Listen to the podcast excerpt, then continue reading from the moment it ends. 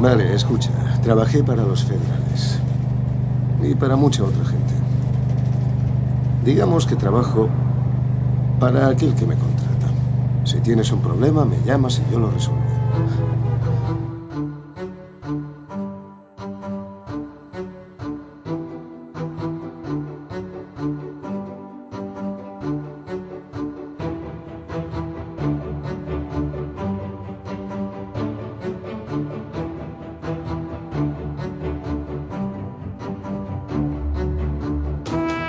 Hola a todos amigos, vecinos, bienvenidos a esta noble casa del saber. Aquellos que acudan por primera vez que sepan que aquí no se viene a opinar. Opinar es de tibios, de mediocres. El personal de la CHUS, Asociación para el Conocimiento Humano Universal y Serio, no comete la vulgaridad de dar su opinión. Los doctores que presiden esta institución sientan cátedra y establecen los dogmas. No es un capricho que este programa se llame rigor y criterio. Y bueno, estos doctores habrá que presentar, hay que presentar al claustro de esta institución. Empezamos con Javi, eh, arroba calzacaz en Twitter. Javi, ¿qué tal? Arroba calzacaz 1, algún hijo de, Digo, alguna persona se me adelantó en no, su no, momento no, y... No, no, Javi, las cosas como son. Si es un hijo de puta, es un hijo de puta. Bueno, pues algún hijo de puta se me adelantó y eh, me cogió arroba calzacaz, con lo cual yo soy arroba calzacaz 1, ¿eh? que sería la... el siguiente que quedaba libre. Perfecto. El otro doctor que viene aquí a, pues a sentar cátedra, si es que no puede ser de otra manera, es Manu, maese Threadboot en Twitter. Threadboot, si quieres decir tú cómo se deletrea, es cosa tuya. Tengo la teoría, buenas tardes, buenas noches, tengo la teoría de que cualquier persona que no sepa deletrear Threadboot no lo quiero en mi timeline de Twitter, así que le pueden ir dando mucho por culo. Sí, yo tengo, perdona Manu, mm, quiero hacer una, un apunte. Yo no quiero a nadie de mi timeline de Twitter en mi vida real tampoco. Bien, vemos que, que, empezamos el curso fuerte, con ganas. De todas maneras, os he presentado diciendo los doctores de esta nueva institución y a lo mejor hoy tendría que haberos presentado, bueno, los chicos que, que, vienen a charlar esta noche, ¿no? Escolti, escolti, eh, eh, els doctors que, que, que en aquesta institució em sembla que eren, me parece que són el doctor eh, Severo Rigor, no, ¿cómo era? Severo Criterio, ¿no? Y Máximo Rigor. Máximo rigor, si te lo he dicho mil veces, máximo rigor y severo criterio. Es que de verdad, yo, si no Ese- sabes ni tu propio nombre. Es un principio de, de, de- de Alzheimer, ¿no? Esto, esto está, que va, esto va fatal ya. Tengo la Ah, cabeza. por favor, por favor, por favor, no me jodas la escaleta, no me jodas la escaleta. Me han pasado la escaleta y dicen que ahora entra una canción que me han asegurado que va totalmente acuerdo al tema. Así que eh, creo cómo se llamaba esta chica, Serena, Serena Salermo. Vamos, vamos con ella. Ay, qué, qué, qué, qué minga, digo, qué chica.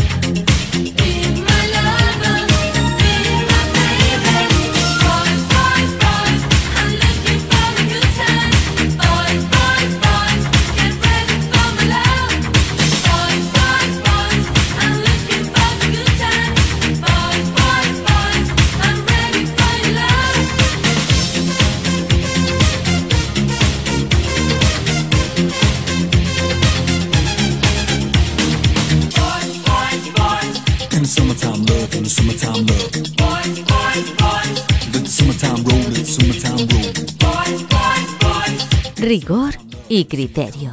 Porque no tenéis ni puta idea.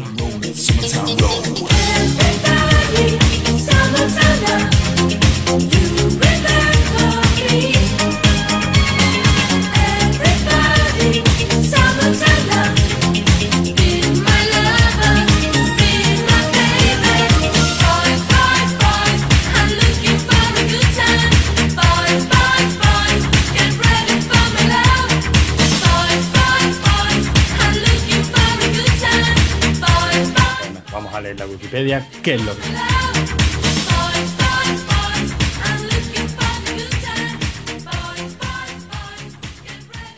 Bueno, pues después de esta canción, desde luego no podía estar mejor elegida. Yo creo que no podía estar mejor elegida. Creo que ha quedado claro que vamos a hablar de The Voice. Y vamos a hablar de un tema de rabiosa actualidad, pero bueno, Oh, la qué- Amanda. Qué bien traído. O sea, has puesto la canción de Voice porque vamos a hablar de Voice. Oh, muy bien lo harán, oye. Eh, por favor, para que luego digan que, que uno no tiene conocimientos musicales. Pero si no tienes ni puta idea, nos dije, digo, muy bien, muy bien. Está bien, ¿no? Que nos vayamos preparando los programas, ¿no? A medida que vamos haciendo cada vez más, ¿no? Que alguno, alguno esté preparado. Hombre, Eso que se vaya, y que se vaya notando que, pues, oye, que nos hemos currado, pues, yo qué sé, la ambientación musical. Vamos a hablar de Voice. Voice, Voice, Voice. yo lo he visto claro. Bueno, vamos a hablar de The Voice. Decía que iba a ser un tema de rabiosa actualidad. Lo que pasa es que al- a la velocidad a la que van hoy día las cosas, esta serie ya casi es un clásico, ¿no? Ya casi que la tenemos olvidada. Hemos tardado, ¿cuánto? ¿Mes y medio en grabar? Uf, no me acuerdo. Bueno, orden, sí. Más o menos. Un temita de los que sí me gusta pon- poner un poquito es quién ha traído el tema. ¿Quién dijo que habláramos de esta serie? ¿Fuiste tú, Javi, Manu? Eh, creo que fui yo. Pero fue a raíz de que tú, creo que fuiste tú, dijo que la serie estaba muy bien, que era de lo mejor que habías visto y tal, y que era bastante mejor que el cómic. No, ese fue Cal, ¿no? El que dijo que Ese mejor. sería Cal, porque yo, bueno, ese de, yo quería tener ese mini debate, pero ya me, ya me adelantasteis fuera de, fuera de micro, que vosotros el cómic no lo tenéis fresco. Yo sí es verdad que me lo he leído hace poco, la verdad es que se ha, se ha editado un integral, no Pues sé sí. decir cuándo es la fecha, pero bueno, son tres tomos de... Dijimos hasta el precio, ¿no? No sé si eran 40 pavos cada uno, 50. 5.95. Sí, yo me, o- yo me leí la edición integral eh, al día siguiente de acabar la serie, o sea, lo tengo fresquísimo. Y, y, hombre, a mí, a mí personalmente el cómic me ha gustado, me, me gusta más que la serie. Cuando vi la serie dije, coño, cómo mola. Claro, lo tiene fresco y me parecía mu- mucho más chulo que el cómic que yo hacía ya unos años que lo había leído, ¿no? Cuando he vuelto a leer el cómic le he visto más detallitos y, bueno, de todas maneras la serie está media, ¿no? Solo tenemos hasta ahora una, una temporada, una temporadaza, yo creo que nos ha gustado muchísimo, muchísimo a todos. Pero sí quería preguntaros eso, ¿cuándo conocisteis vosotros The Voice? ¿Ha sido a raíz de la serie? Eh, primero conocisteis el cómic, ¿qué os ha gustado más? ¿La serie, el cómic? Y luego ya si queréis vamos metiéndonos en los personajes y por último en, la trama. Venga, empieza tú mismo, mano. Pues yo conocí The Voice a raíz de la serie completamente. Me lo dijiste y luego me enteré que era del pavo este que había hecho el predicador, o como dices tú, The Preacher. The Preacher. Y- Espera, espera, como decías, hola la, de Hola, la, hola la. Toca cojones. Y nada, y me vi la serie, me la vi con mi novia en dos días, porque fue una canchadera curiosa. Y tal como me la acabé, pues yo quería saber cómo acababa la historia y me leí el cómic. Aunque luego te das cuenta que no tiene nada que ver una con la otra, vamos. Son de algunos hecho. personajes y poco más. De hecho, creo que irán por caminos bastante diferentes. Tú sí conocías el cómic de antes, ¿no, Javi? Sí, bueno, yo no sabía que iban a sacar una serie hasta, hasta que casi salió. El cómic me lo empecé a leer en formato digital, digamos, un poco ilegal, y me quedé a medias. Mm, En cambio, la serie me enganchó desde el principio y no, no la he podido soltar. O sea, básicamente la premisa es la misma. El gamberrismo está ahí en los dos sitios, ¿vale? En la serie y en, y en el cómic, pero por lo que sea, esta serie me ha, enganchado muchísimo. Bueno, pues venga, vamos a hablar de la premisa. ¿Quién se anima con una sinopsis? Eh, yo no, que siempre la hago yo. Pues entonces que quedo yo, ¿no? Venga. Sí. Vale, básicamente lo que tenemos es un mundo en el que los superhéroes existen y no solo existen como, como en el nuestro, que están ocultos y todo el mundo sabe que hay un Batman por ahí, ¿no? Pero que, que, que no, digamos que tú no puedes encontrarlo porque está, digamos, tiene su identidad oculta. No, aquí lo que tenemos en- son superhéroes que son tan famosos que salen por la tele, anuncian productos y eh, eh, están organizados en una especie de, mm, megacorporaciones, de hecho hay una megacorporación de los superhéroes más poderosos, los cuales eh, tienen contratos con ciudades, con estamentos oficiales del Estado, con marcas de, yo qué sé, de cereales y de, de todo tipo, para, digamos, beneficiarse los unos de los otros. Son una megacorporación que está ahí para hacer mm, ganar dinero a los accionistas, pues con estos superhéroes. Por supuesto, los superhéroes me imagino que también tendrán acciones en la corporación. Entonces tenemos esta premisa de que los superhéroes es una cosa normalizada y los ciudadanos pues lo, lo conocen, saben que hay estos superhéroes, cada uno tiene sus poderes y tal. Y bueno, pues como buenos superhéroes, pues se encargan de hacer cosas súper chulas, ¿no? Y, y súper bonitas, como ser unos hijos de la gran puta, vamos, porque aquí los superhéroes son unos cabrones. Eh, no sé si desvelar un poco el argumento, pero realmente aquí ellos son dioses mm, que casi hacen lo que quieren. O sea, mientras no se destape que son unos hijos de puta, todo el mundo, toda la sociedad vive engañada y se piensa que en realidad están aquí para salvar al mundo. Pero nos damos cuenta de que, de que en realidad no. ¿Vale? En realidad ellos simplemente están por el interés y que si no hubiese este tipo de poder a lo mejor no serían superhéroes sino supervillanos, ¿no? Sería un poquito la premisa. Sí, yo creo que se trata de darle pues eso, una pátina de realidad a lo que a lo que sería el mundi a lo que sería Marvel hoy día, ¿no? Imaginaos que la gran supercorporación es Marvel y que esos cómics que nos venden continuamente y esas películas que nos venden y que, y que todos compramos, esos muñequitos, todo ese merchandising, que en vez de estar basado pues en la imaginación de sus autores, estuviera basado en una gran que sí, en una gran conspiración mundial en la que, bueno, todo esto ya se mete mucho en, en la trama, ¿no? Pero bueno, sí, en la que crean unos superhéroes y esos superhéroes pues son reales. Entonces la gente conoce de ellos pues a través de las noticias, por supuesto falseadas, a través de las películas que ven, mmm, que por supuesto mmm, cuentan solo lo que les interesa y a través de, lo, de los cómics. Compran cómics de superhéroes pero con el aliciente de que saben que esos personajes que están viendo en cómics pues son, son reales. ¿no? Luego, ¿qué pasa? Pues coge tú a un tío dale superpoderes, dale una cantidad casi ilimitada de pasta, ¿no? Porque todo, evidentemente, todos estos beneficios pues repercuten en ellos también, ¿no? Según su popularidad. Pues, ¿en qué se convierten? Pues, pues no hay nada más que ver, eh, yo qué sé, el mundo del fútbol. Pues en un hijo de puta chulo que hace lo que le da la gana. si a gente tan joven no se le puede dar una cantidad indecente de pasta y de popularidad. O sea, ¿en qué se convierten? Pues en unos hijos de puta. Hombre, me parece una visión un poco exagerada, no digo del fútbol, digo de la sociedad y de la humanidad en general, ¿no? A mí bueno. me fastidia, me fastidia en parte, eh, el hecho de que la gente diga, la descripción rápida de The Boy sería, ¿cómo serían los superhéroes si existieran en el mundo real? A ver, es una visión muy pesimista del mundo, ¿no? O sea, yo no, creo pero que... no, no, creo, ¿eh? Ya cuando vayamos a. Cuando profundicemos en cada uno de los personajes, eh, una de las cosas buenas que tiene esta serie eh, es que tampoco son tan planos. No o sea, como los del cómic, que son, o sea, en el cómic están los superhéroes, que todos son el mismo, y luego los, los The Boys. Mm, No estoy tan de acuerdo, ¿eh? Yo creo que no. A lo mejor es verdad que la serie tienen más claroscuros los personajes. Pero en el, en el cómic yo no diría que son simple y llanamente malos. O sea, son los malos. Yo, de, yo creo que de hecho está la personalidad de, cada uno, de, tanto de los superhéroes como de The Boys, yo creo que está bastante bien reflejada. De hecho, te diría que si esa es una virtud de la serie es porque la ha heredado del cómic. O sea, al fin y al cabo, estamos hablando de eso de Garcenis. Es conocido principalmente eso, ¿no? Por, ¿puedo decir Pritchett? por Preacher y por, y por ¡Hola, la! Hola, Pero la. este tío abunda mucho en, en, eso, ¿no? Abunda mucho en. Vamos a desmitificar todo el mundillo del superhéroe y vamos a ponerlo sobre la tierra. ¿Y qué serían? Vale, evidentemente la etiqueta, lo fácil es decir, y serían unos hijos de puta. Pues claro que no. O sea, la verdad es que la gran mayoría sí, pero la verdad es que también hay algunos que tienen principios o por lo menos justifican por qué han ido, por qué han ido tamizando esos principios, ¿no? O sea, vale, sí, oye, que yo quería ser bueno, pero es que me he encontrado con esto, ¿vale? Que yo no era tan hijo de puta, pero es que me he encontrado con esto. Es verdad que, que tienes razón, que a lo mejor en el cómic es todo muchísimo más extremo. Me acuerdo del cómic de, de, todo el arco este de, ¿cómo se llamaba? Erosgam. Erosgam, ¿eh?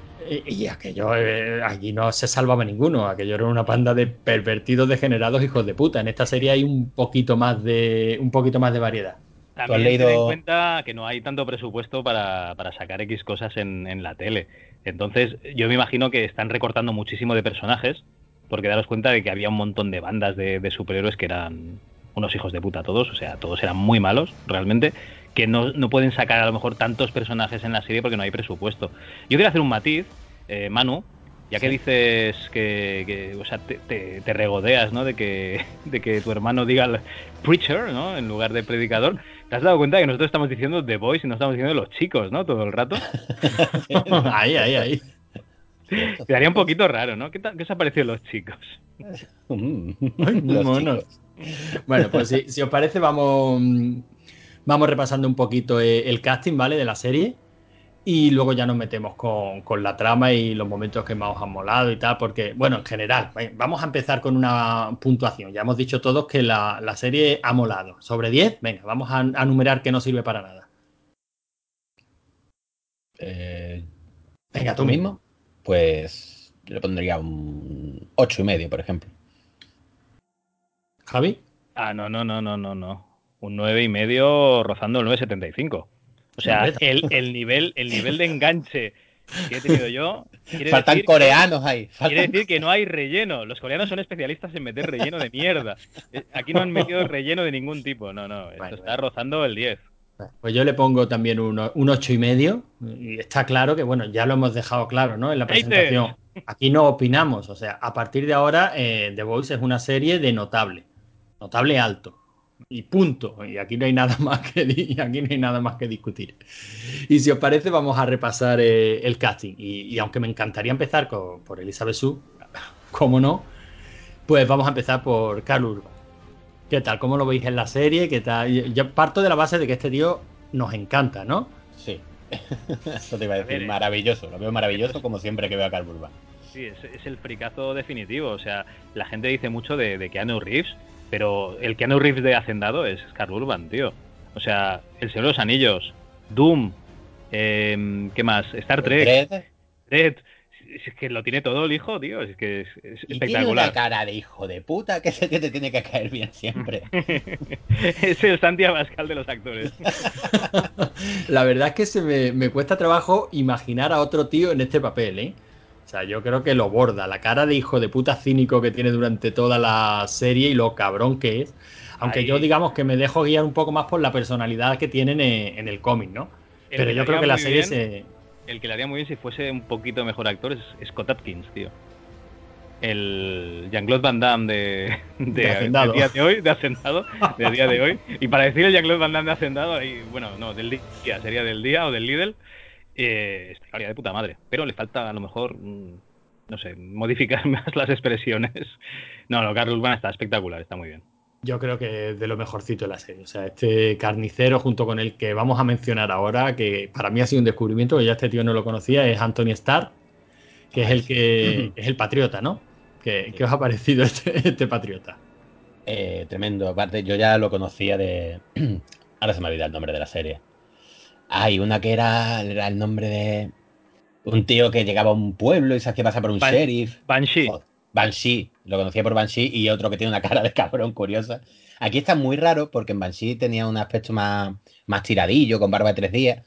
Y aquí es curioso porque no pega como guapera, o sea, no pega como el típico Capitán América. Porque tiene una cara curiosa este tío, tiene una mandíbula muy extraña, tiene... pero lo borda, o sea, el tío lo borda, tiene una Es la mirada de psicópata. Sí, sí, sí, ¿no te has dado cuenta? Tiene como una quijada rara, una quijada. Sí, no, no, pero es, va, yo, yo no sé si lo hace aposta, porque es como, sí, soy perfecto, pero no del todo, ¿sabes? Sí, sí, sí, es es raro. La cosa que ya te digo, no da el- como el papel de guapera puro, pero lo borda, borda el papel, vamos. Bueno, es que yo creo que eso para mí ha sido un acierto de casting brutal, ¿no? Yo creo que al fin y al cabo es lo que está. Bueno, yo cada vez que lo veía en pantalla se me venía a la mente esa viñeta de. pues, El Caballero Oscuro.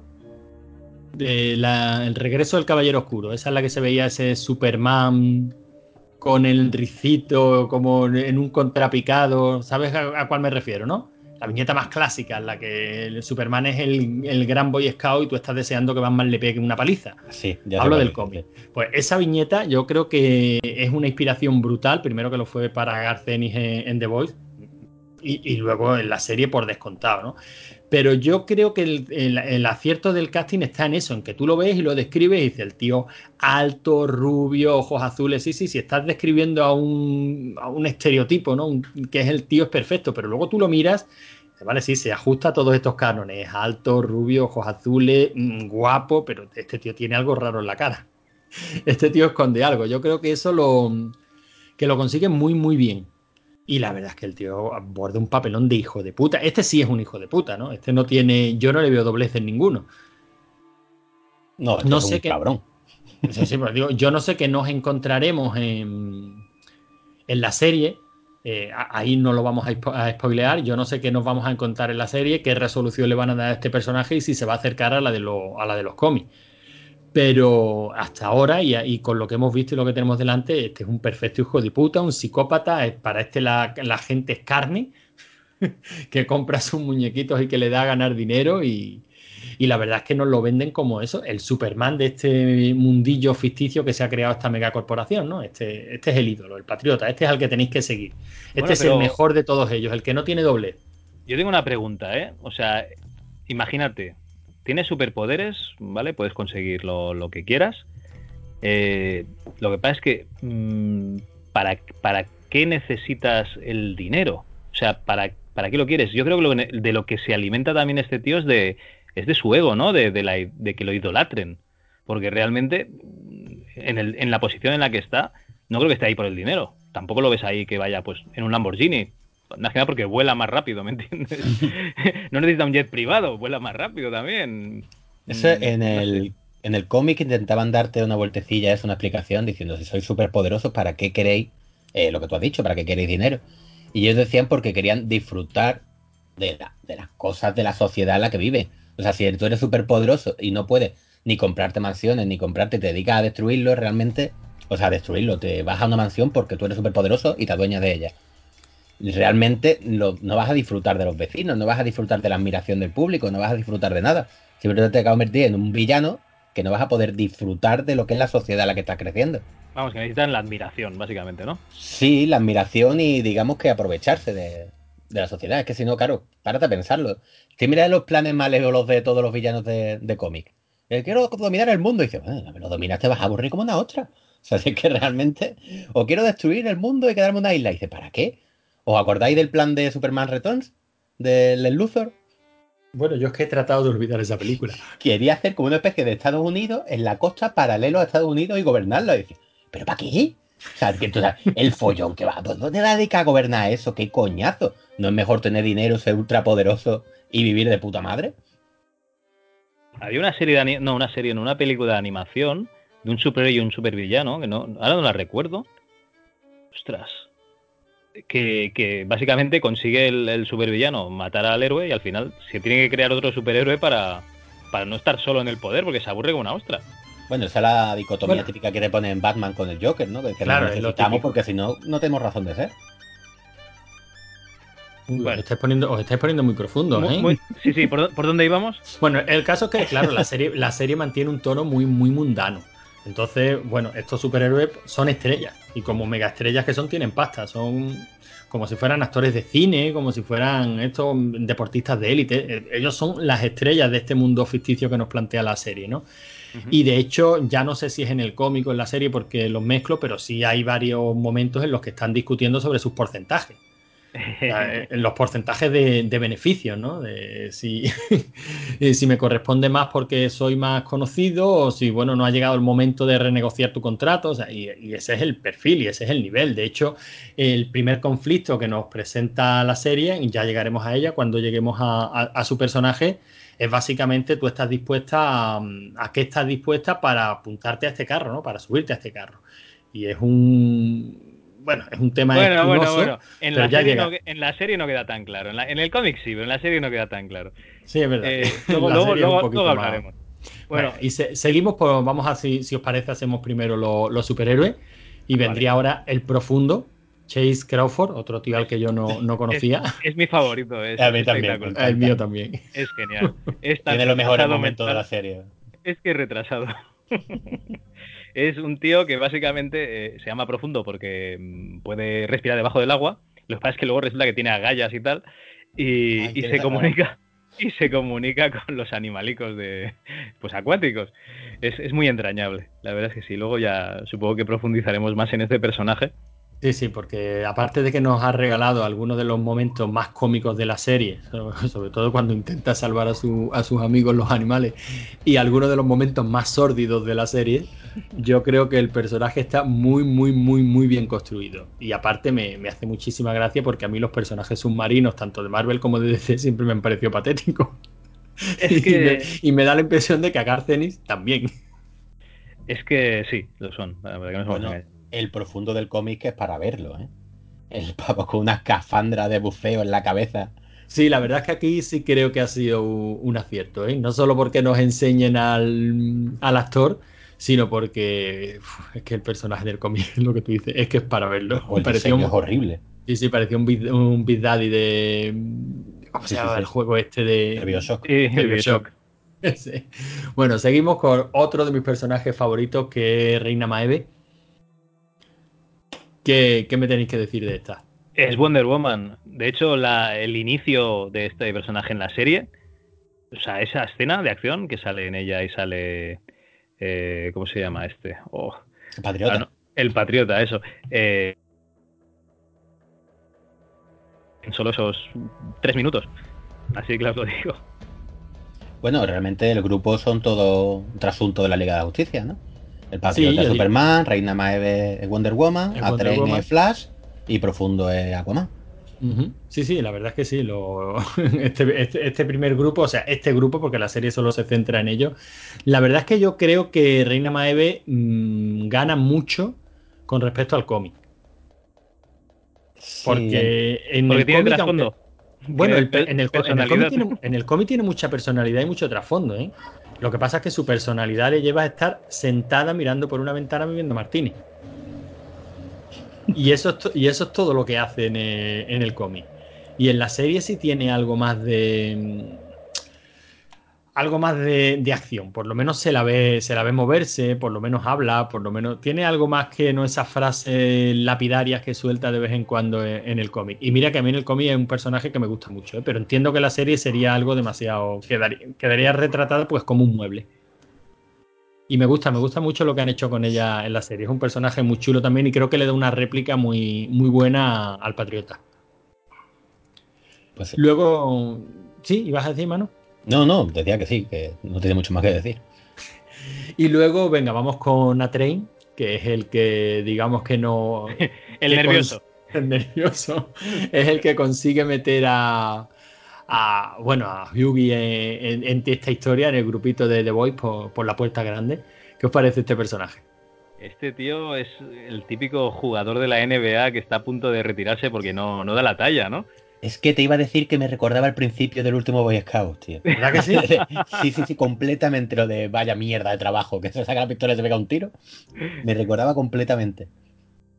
Bueno, básicamente es un superhéroe que lo que tiene es super velocidad. Bueno, no solo super velocidad, porque mm, digamos, mm, en la, su forma de entrar en, el, en la serie es que se pega una hostia contra un humano, luego lo diremos, ¿no? El humano explota por los aires y él está tan tranquilo. O sea, no es solo super velocidad, imagino que algo más tiene, ¿no? Algo más de potencia o de, resistencia, etcétera, porque si no hubiese reventado él igual. Entonces, eh, el problema que tiene es que lo único que tiene es que es el más rápido. En el momento en que dejes el más rápido, nadie lo va a querer. Entonces, eh, va a intentar por todos los medios, pues, pues ser el mejor. En su nicho. Sí, pero bueno, la verdad es que ahí mm, también tiene un arco que a mí me, me gusta mucho, ¿no? O sea, ahí se está viendo todo lo que vale. Eh, es que esta serie tú le puedes buscar todas las analogías que, que Es otro hijo de puta. Es otro hijo de puta. Sí, es otro es hijo- otro hijo de puta. Es otro hijo de puta, pero yo creo que ya digo, lo que te digo, a la serie le buscan las analogías que quiera y encaja. O sea, este, vale, sí es un hijo de puta, pero también estás mm, sometido a una presión brutal. Sea, él quiere seguir ahí en, lo- en los siete, ¿no? ¿Por qué? Pues porque mola, porque eres de- del mayor grupo de superhéroes que se ha conocido nunca. Porque, porque eres famoso, tienes famas, tienes drogas, tienes mujeres, tienes todo lo que quieras y estás ahí. Pero para mantenerte ahí, eh, en tu caso, porque tus poderes pues son limitados, son los que son, tal, y hay quien puede competir contra ti, tienes que ser el más rápido porque en los siete solo están los mejores. Y parece ser que este tío, mm, por lo que se ve en la serie, periódicamente aparece otro superhéroe rápido y, y lo tiene muy fácil. O sea, no es como el profundo, que quién va a querer ocupar el lugar del profundo, ¿no? O como, o, o como el patriota que es insustituible. Este tío mm, es un, es un velocista. O sea, es tan sencillo como ponle un cronómetro y si otro corre más que tú, eh, tú pierdes tu puesto, ¿no? Y te ves, pues, y, y la presión que se ve que el tío tiene que ir superando, Bueno, pues, es Pero la presión, la presión la tiene porque no hay ningún tipo de, de coyuntura, ¿no? De grupo, porque si realmente fuese en un grupo, él no se tendría que preocupar de, oye, que si el otro corre una centésima de segundo más que yo, 8 millones de kilómetros, me echan. No, aquí no hay ningún tipo de cohesión. Entonces, Claro, pues, pero él, pero él ve porque su no son- puesto, su puesto peligrar, claro. Pero porque no son un grupo, son un producto. Correcto. Son un producto comercial. O sea, eh, eh, eh, con esto pasa exactamente. Vamos a ver, si los Vengadores fueran un grupo, eh, ¿Spider-Man saldría de los Vengadores? No. Spider-Man sale de los Vengadores porque es un grupo, porque es un producto comercial. Es que a mí me gusta mucho la analogía que hace la serie, pues con, con lo que nos encontramos en la realidad con productos y si fueran personas, y si fueran personas reales, ¿no? Claro, es lo que tú dices, es que esta gente no son un grupo para nada. Primero porque entre ellos no se aguantan. Se toleran, se montan sus corrillos para irse de fiesta. Pues, ahora, pues bueno, ahora charlo un rato contigo, me tomo una copa contigo y mañana te estoy puteando con el otro por un porcentaje. Pero estos son unos hijos de puta que entre ellos mismos no se tragan. Por lo que tú dices, vamos, tío sí. o sea, la, la escena de la. de la serie en la que el tío tiene que competir para mantener su puesto en los siete y dices, joder. Las escenas, porque hay dos, me Sí, parece. sí, sí. Y digo, joder, poco yo, de verdad, ha arropado un poquito a este muchacho, ¿no? Que, que No, va no. hasta arriba puesto de todo por tal de, de ganar, porque si no, es que saben, vamos, que lo desecháis, pero lo tiráis como el agua al pescado. Y bueno, quedarían lo- los dos héroes que más, más me apasiona. A ver, venga, sorpréndenos. ¿Quiénes son tus dos héroes? Black Noir, que traducido sería negro negro, pero que lo han traducido negro oscuro, que es un tío que, que va- prácticamente tiene un minuto en, to- en toda la serie. Oh, Pero yo supongo que lo veremos más en una segunda temporada. Pero este tío que hace, En el cómic es muy importante, pero claro. Pero es muy importante al final. Sí, sí, sí, es que O eso. sea, es es que que por cuando- eso digo que es un personaje que está ahí, que no te permiten que te olvides que está ahí, pero que no hace nada. No hace nada. Lo que pasa es que tampoco podemos decir igual que es muy importante porque sería un spoiler de tres No, no, claro. y- E y- imagino que lo utilizarán para la serie. Hombre, supongo que sí, es un giro bastante potente como para no como para no, no usarlo, vamos. Pero vamos, hay poco que decir de este tío. Lo que dice, tiene una escena de acción, ¿no? Y poco más. Además, muy flojita. O sea que tampoco. Bueno, y luego tenemos a Translúcido, que es un tío que se hace translúcido, vamos, se hace invisible, pero no solo eso, sino que puede, ¿cómo era? Eh, modificar la resistencia de, de- de su piel, con lo cual la, la hace impenetrable a todo tipo de armas, en teoría. y Translúcido, digamos que será uno un, un personaje que durará poco en la serie, por, por alguna razón que contaremos ahora, Pero que Y- nos regala momentos maravillosos. Sí, la, la verdad es que sí. Y bueno, había un personaje, un- uno de los siete que se había retirado, que ahora no recuerdo el nombre. Sí, el candelero, una cosa El así. era, cande, ¿no? sí, el farolero, ¿no? Farolero, sí. El farolero, sí. Que no llegamos a verlo, se ha retirado y eso es lo que, bueno, necesitamos un personaje luminoso y con brillo. Y esto es lo que nos mete, eh, digamos, en el grupo de los siete, pues a la protagonista, ¿no? A la protagonista femenina, que es Starlight, ¿no? Sí, Luz Estelar, que esta sí es una, una chica que cree que los superhéroes de los siete pues son superhéroes de verdad, que hacen cosas de superhéroes de verdad, y ella es, está emocionada y de hecho quiere entrar en el grupo pues para ser una superheroína y estar con e- gente tan magnífica y estupenda, ¿no? Eh, como compañeras. Lo que pasa es que va a tener una recepción, vamos, espectacular en el grupo. Bueno, y si, y si la recepción en la serie es espectacular, eh, en el cómic ya es Ya ves. En fin, sí, bueno, y estos son el grupo de, los- de los siete, ¿vale? Si queréis, vemos ahora, hacemos un repasito rápido por The Voice y ya nos metemos directamente con, con la trama, con lo poquito que vayamos a contar de la trama, ¿no? Porque tampoco creo que, eh, que toque destripar la serie, la serie entera. Y bueno, el primero de The Voice, eh, evidentemente, aunque hemos empezado hablando de él, es eh, Cal Urban, eh, Billy Carnicero, que, es el dueño, o sea, bueno, es el jefe, No te cortes, puedes decir Batcher, ¿eh? no me atrevo. Hombre, Que es que a mí que traduzcan los apellidos me parece lamentable. que es, eh, que es el jefe, bueno, en la serie lo llaman carnicero, ¿no? Sí, sí, sí, eso nunca me Eh, o sea, en el doblaje está, está como carnicero, sí. Y, la, y bueno, él es el jefe de The Boys y es el que acaba reclutando a- al siguiente, que, que es Hughie. ¿Qué os parece Hughie? Huggy, no sé vosotros, pero en el cómic a mí me- me daba la sensación de, de que era Simon Peck. Es que es Simon Pegg. Y resulta, Simon Pegg. y resulta que la serie han cogido, y como claro, ya no Simon Peck se le ha pasado el arroz, pues han cogido a un chaval, pero su padre es Simon Peck, efectivamente. Y sí, efectivamente es que en, la, en el cómic es Simon Pegg. O sea, eh, vamos, es intencionado, o sea, es, es clavado. Y aquí, pues bueno, han tenido el guiño de sacar un personaje que es totalmente diferente a- al del cómic, porque el padre de Huggy en la serie no tiene absolutamente nada que ver con, con el cómic. Pero Huggy yo creo que hace un muy, muy buen papel. Yo creo que la, la- la cara de empanado que tiene durante toda la, la serie le va muy, muy bien al personaje. Porque al fin y al cabo, este es otro personaje blanco. Sí, sí, O sea, sí. Él no le quiere hacer daño a la gente. Él En es el como cómic es excesivamente blanco. En el cómic es... La mitad del cómic es él diciendo no quiero hacerle daño a la gente. Es lo que, más me- lo que menos me gusta del cómic. Sí, ahí, ahí sí te doy la razón. En el cómic yo creo que se pasa, no hace falta subrayarlo tanto. Es verdad que el 90% de sus líneas son, ay, qué mal me siento. bueno, pues chicos, ya déjalo. Pero yo, sin embargo, creo que en la serie funciona muy, muy bien y es un personaje muy chulo. Bueno, ya sí podemos contar cómo él acaba entrando en, en The Voice, ¿no? Bueno, primero el actor, ilusión, que es Jack Quaid, Ah, que no sé si lo sabéis, es hijo de Dennis Quaid y de Meg Ryan. Eh, No sé. Ah, es hijo de Dennis Quaid. Sí, y de Meg Ryan. Sí, sí, sí, Dennis Quaid se folló a Meg Ryan cuando estaba buena. Son cosas que... y tuvo a este chaval. Muy bien, Y muy bueno, bien. Y, y aparte de esto, ¿qué ha hecho? Joder, pues el hijo de Dennis Quaid y Meg Ryan y imagino tendrá unos abuelos maravillosos también. No, más o menos ha salido de los Juegos del Hambre, no sé. Oye, oye, oye, oye. ¿Me estás diciendo que solo por ser el hijo de Dennis Quaid y de Meg Ryan le han dado el papel?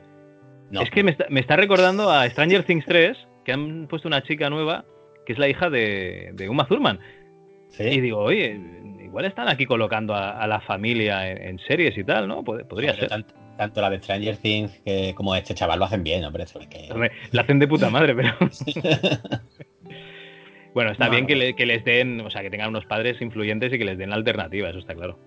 La verdad es que el chaval lo hace muy bien.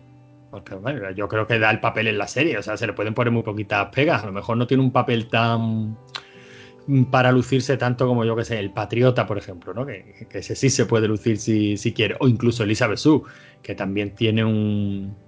Que también tiene un papel como para, para lucirse, ¿no? Y hace de mala, o sea, hace de mala que. Uf, uf, ¿Cómo está Elizabeth Sue? Seguimos. El, la hembra, ¿qué os parece? Karen Fukuhara. Fukuhara. O sea, es Bueno, la que la- hacía de, de katana en, en Suicide Squad. Eh, en Escuadrón Suicida, perdón. Hola, la. ¡Hola, la! Que es una muchacha, eh, la típica artista marcial, se puede decir, ¿no? No sé. Una, una muchacha muy bajita que se mueve muy bien y poco más, inexpresiva. Bueno, Bueno, tampoco es que tampoco- salga mucho en la serie, ¿no? No, y el papel tampoco le pide que sea muy expresiva, ¿no? No, la, la hembra en el cómic me gusta bastante más que esta. Esta es que estamos con trasfondos raros. La relación con otro personaje que sale con Frenchy no está tan bien como en el cómic, pero vamos. no bueno, pero mal. es que yo es que yo creo que casi de lo mejor del cómic es precisamente la relación de estos dos, de la hembra con Frenchy. Y el personaje de Frenchy me gusta también mucho más el del cómic, la Sí, verdad. sí. Sí. Pero bueno, ya que estamos con Frenchy, aquí en la serie, ¿qué tal lo veis? Hombre, yo creo que lo hace bien y que el personaje está bien, aunque sigo diciendo que me gusta más el cómic. Aquí es que es un especialista en armas y, y poco más, ¿no? Es que aquí no, me, no, no entiendo por qué se une a The Voice, porque al principio, o sea, como se une es que le debía, eh, Batcher le debía dinero a él, eh, no se lo devuelve, lo mete en un lío y se une a The Voice. O sea, es que no, no sé, no tiene mucho sentido. Este person- lo veo muy metido con calzado en la serie, pero que luego no lo hace mal, no sé, está bien. Bueno, yo lo que pasa es que creo que se dibujan un poquito. O sea, en la serie, en el cómic, claro, son tres volúmenes. O sea, son un viaje de números. Eh, en el cómic tienen tiempo para, para dar y regalar, para dedicárselo absolutamente a todos los personajes. De hecho, creo que hay, pues no, no- no sé cuántos números son, pero hay un montonazo de cómics que básicamente son cada uno de los personajes de The Voice contándole a Hughie su historia. Sí, y la mejor es la de Frenchy. Y la mejor es la de Frenchy. Y se toman todo el sí, bueno, la de leche de madre tiene también la suya, ¿eh? Y, y se toman todo el tiempo, todo el tiempo del mundo. Y aquí en la serie, pues bueno, es una serie, tienes tu recorrido, pero desde luego no tanto. De, todas maneras, estamos valorando un producto que está a medias, ¿no? O sea, nos faltan como mínimo, yo creo que a esto le darán un par de temporadas más. Así que habrá que ver, habrá que ver cómo sigue y si se entretienen más en estos personajes, ¿no? Pero bueno, ya lo he mencionado, leche de madre, ¿qué, qué os parece? Bueno, a ver, mm, yo qué sé, es que realmente aquí el personaje es un tío que intenta seguir con su vida normal y mm, yo, yo no sé cómo lo hace, ¿no? Realmente, porque en algún momento se darán cuenta de que no cobra la, la nómina la mujer y todo esto. Pero el personaje en sí, bueno, pues sí, está bien, es un, un músculo, ¿no? Sí, es que tanto Frenchy como eh, la hembra como leche materna es que están bien, o sea, están ahí de relleno, tienen su par de frases, pero yo creo que de Voice aquí lo que interesa son tanto Hyugi como el carnicero. Como realmente- carnicero.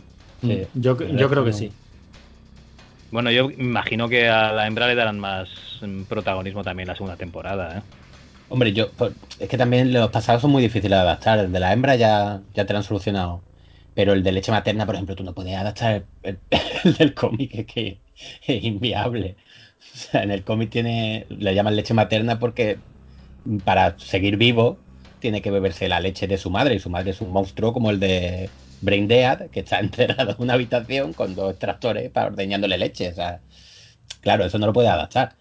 Y en el caso de Frenchy, tres cuartos lo mismo. El pasado tú no puedes ponerlo porque se batía en duelo montado en bicicleta con baguettes contra otros franceses. que es muy gracioso, pero tú eso no lo puedes poner. No, hoy, día no, diría, ay, es que estáis ofendiendo a todo un país y sí, sería, sería bastante complicado. Bueno, pues si os parece, terminamos con, hemos dejado lo mejor para el final, ¿qué os parece el papel de Elizabeth Madeline? A ver, espectacular. O sea, realmente ella es la que tiene el toro por los cuernos en la serie. Nunca mejor dicho, digamos, es el único punto en teoría que. que, que- la- el único personaje que estaría por encima de los siete, pues sería ella. Bueno, el único no, porque realmente hay algún jefe corporativo y tal, pero la que tendría el poder real por encima de los siete sería ella. Y tiene unas escenas muy, muy raras. Yo no sé si es cosa ya de, de los guionistas y tal, pero las escenas que tiene con, con el bebé y el patriota son bastante complicadas, ¿eh?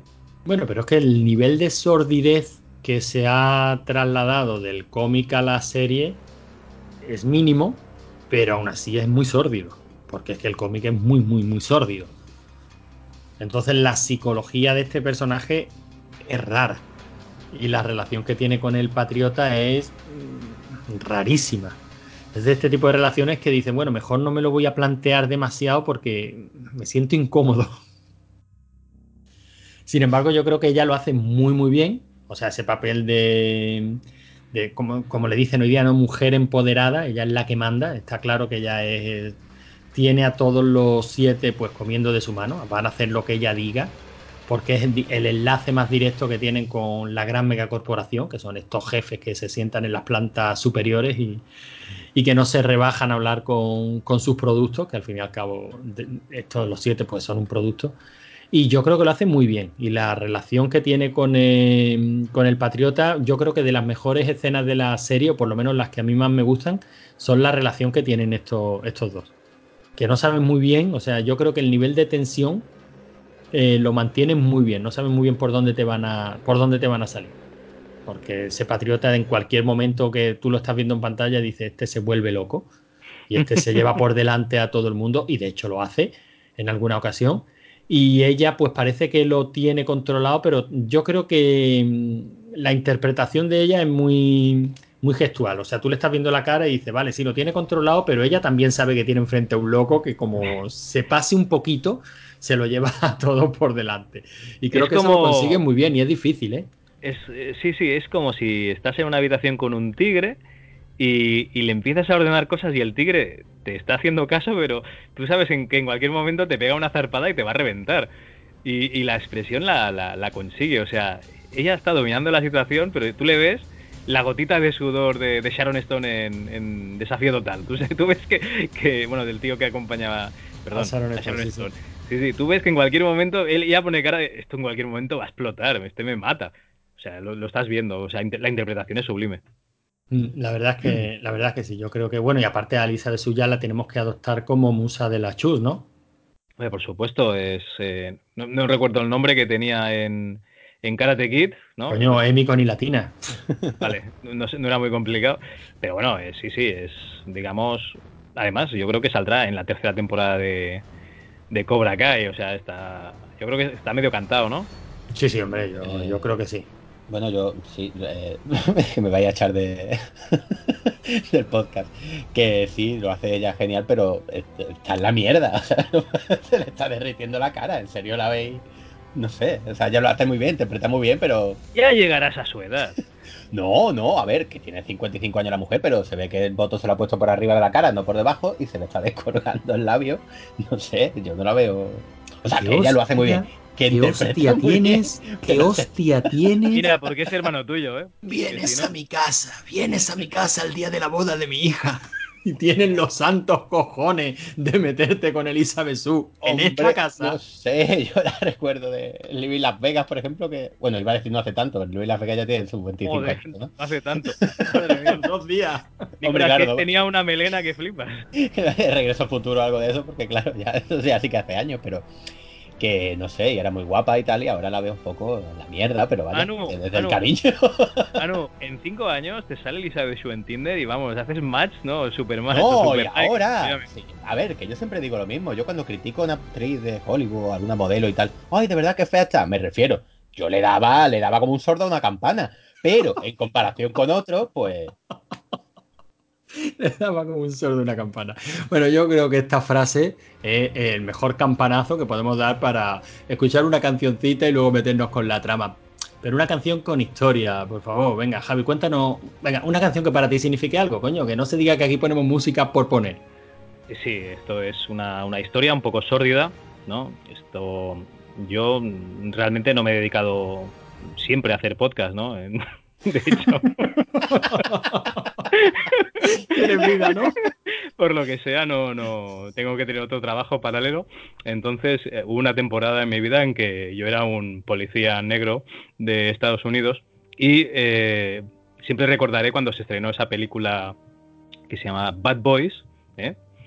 Que, que, ese, ese estribillo de esa canción, ¿no? De Bad Boys, Bad Boys, what you gonna do? Entonces, eh, cuando ibas por la calle, te lo cantaban los chicos de la calle, del barrio y tal, y, y estaba muy bien, ¿no? Porque tú notabas que, que ellos, al final, mm, ellos ya veían que tú eras un policía, pero no eras su enemigo. Entonces yo creo que es una... es una- ¿Pero qué te has fumado? Bueno, eh, me, me ha, me ha encantado. Se ve que, que hay mucha verdad en esta historia que nos está contando. Venga, escuchamos la canción y volvemos con la trama. Oh, puta. Pero de mierda. pero no quería decir una cosa. En fin. Me da risa tonta. Tell me what you wanna do, what you gonna do.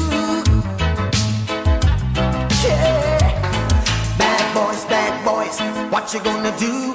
What you gonna do when they come for you? Bad boys, bad boys, what you gonna do? What you gonna do when they come for you?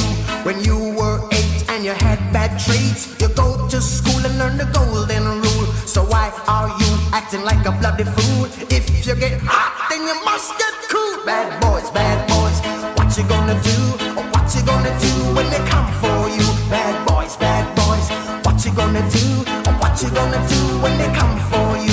You chuck it on that one, you chuck it on this one, you chuck it on your mother and you chuck it on your father, you chuck it on your brother and you chuck it on your sister, you chuck it on that one and you chuck it on me. Bad boys, bad boys, what you gonna do?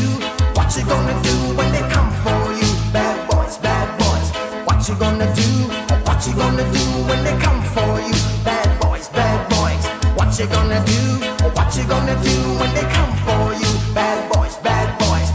You gonna do? What you gonna do when they come for you? Nobody now give you no break. Police now give you no break. That old soldier man I give you no break. Not even your eyes now give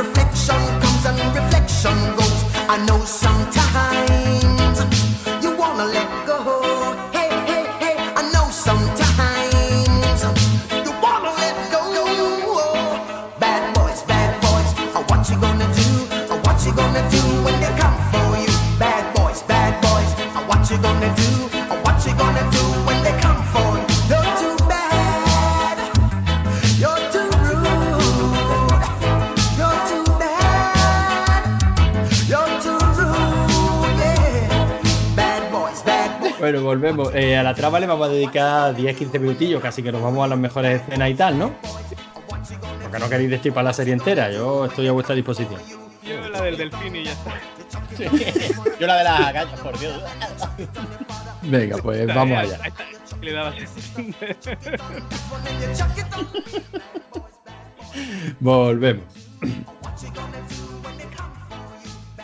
Bueno, y después de, y después de esta, de esta historia, vamos a meternos un poquito con, con la trama. Vamos a, básicamente, lo que nos plantea la serie en los primeros capítulos, luego nos, nos centraremos en las mejores escenas o en las que más nos gusten a, a cada uno de nosotros.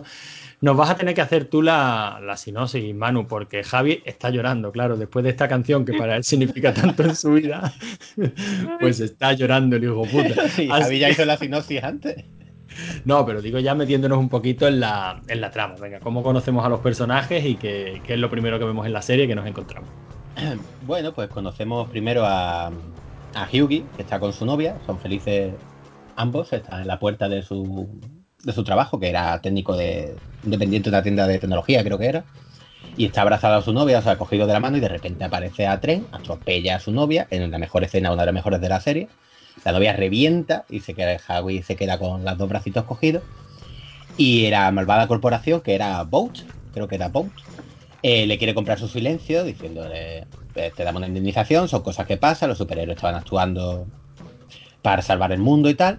Y eh, Hughie se cabrea, pero viene a verlo carnicero, que es el líder de The Voice, y lo recluta al principio con un poquito de renuencia, pero al final lo acaba reclutando para esta, socia- para esta asociación que se dedican a vigilar y en parte a intentar destruir como un futuro, eh, en el futuro, creo yo, a los superhéroes. Un pequeño, Total. un pequeño matiz. Sí. Mm, Yo no, no diría lo recluta, yo creo que lo quiere utilizar para hacer una cosa muy concreta y desecharlo. Sí, O sea, pero al final Batcher no es- acaba- Batcher no es mejor que, que los superhéroes. Batcher mm, tiene un objetivo y le importa una puta mierda quien, quien caiga por el camino, realmente. Y dicha esta, esta aclaración, ya te, te- te la, te la devuelvo. Bueno, pero yo, yo eso no lo veo tan. Yo eso no lo veo tan claro, ¿eh, Javi? Porque al Pues fin y al cabo le inyecta el. No, sí, sí, la- sí. se ve en la serie, ¿eh? Se ve en la serie. Ah, eh, a ver, a ver. Logarán. ¿estáis Ah, en la serie no. Es no que esa es la principal diferencia. Está el compuesto G, creo que era, o compuesto Sí, V. Compuesto V, ¿no? Sí, creo que sí. Pues que básicamente los superhéroes son superhéroes, ya estoy destripando un poco, pero eh, se- descubre en el cuarto o el quinto capítulo de la serie. Son superhéroes porque se inyectan un compuesto, una especie de droga. Y en el cómic, Sí, no, yo creo que en la serie se los inyectan de pequeños y por eso son superhéroes. De hecho, no hay nadie adulto que se inyecte de momento. bueno, si se inyecta, por ejemplo, a Tren. Pero ya es superhéroe. ¿Me Claro, sí. Sí, sí, no hay nadie que en la serie se haya hecho superhéroe inyectándose, en la serie de hablo, ¿eh? O sea, Claro, la en la principal diferencia es que el complejo este eh, es como, como la sangre de vampiro en True, en True Blood, ¿vale? O sea, tú te la tomas y, y te da... Bueno, no, en True Blood te da un subidón, perdón. No, eh, en el cómic, el complejo este V, tú te lo, te lo inyectas y te hace un superhéroe. Invulnerable, etcétera, superpoderoso, bla, bla, bla. Pero en la serie, lo que estamos, lo que descubrimos al final de la serie es que realmente son unos bebés, em- unos embriones que desde pequeños les han dado el complejo y que por eso son superhéroes y que el complejo les potencia, es como un potenciador para ellos. Pero no se ve ningún humano normal, Vale, adulto, vale. reaccionando. Ojo, que no quiere decir que en la segunda temporada nos digan, pues ahora nos lo inyectamos. Pero Vale, de momento vale, no visto. No, sí, razón. Entonces, yo le- he mezclado el cómic con la serie. Es, es- es verdad que en la, en la serie no le inyectan este complejo a, a Hughie. Y en los cómics sí, de hecho, lo- The Boys, pues digamos que tienen sus poderes. No llegan a ser superhéroes, porque también no es lo mismo inyectarse el complejo ya en la edad adulta que, que estar inyectándotelo desde niño, que es lo que La diferencia desarrollando los poderes. sería, a lo mejor entre Asterix y Obelix, la diferencia, ¿no? Sí, sería algo, algo similar. Hay Y- una rata, por cierto, en el cómic, o una rata o, yo- o un fallo de la traducción, que le dicen cuando a Hyugi, cuando le vayan a inyectar el compuesto, que se lo inyecta carnicero, además a traición, se lo inyecta en el cuello sin que mire, le dice que tiene que hacerlo periódicamente porque eso tiene un efecto, o sea, que dura un tiempo. Pero luego dura toda la cómic. O sea, realmente dura para siempre. Ellos se lo han inyectado Sí, una de hecho, y de y hecho te dicen que el compuesto es un destilado del compuesto original, un destilado que cuesta una pasta hacerlo, pero decían que era del orden de 20 mil millones de dólares y que había como 4 o 5 dosis, que es una solución que se saca de la manga el, el guionista, el Ennis. para que no todo el mundo no sea superhéroe, claro. Sí, hombre, yo supongo que eh, al fin y al cabo esto se publicó seriado, o sea que en un momento dado pues se le iría la, se le iría la pelota. Yo no creo que fuera una errata de traducción, yo creo que simplemente fue un cambio de, de rumbo a lo largo de la, de la serie, de la, del cómic. Pero es verdad que la serie no, no pasa.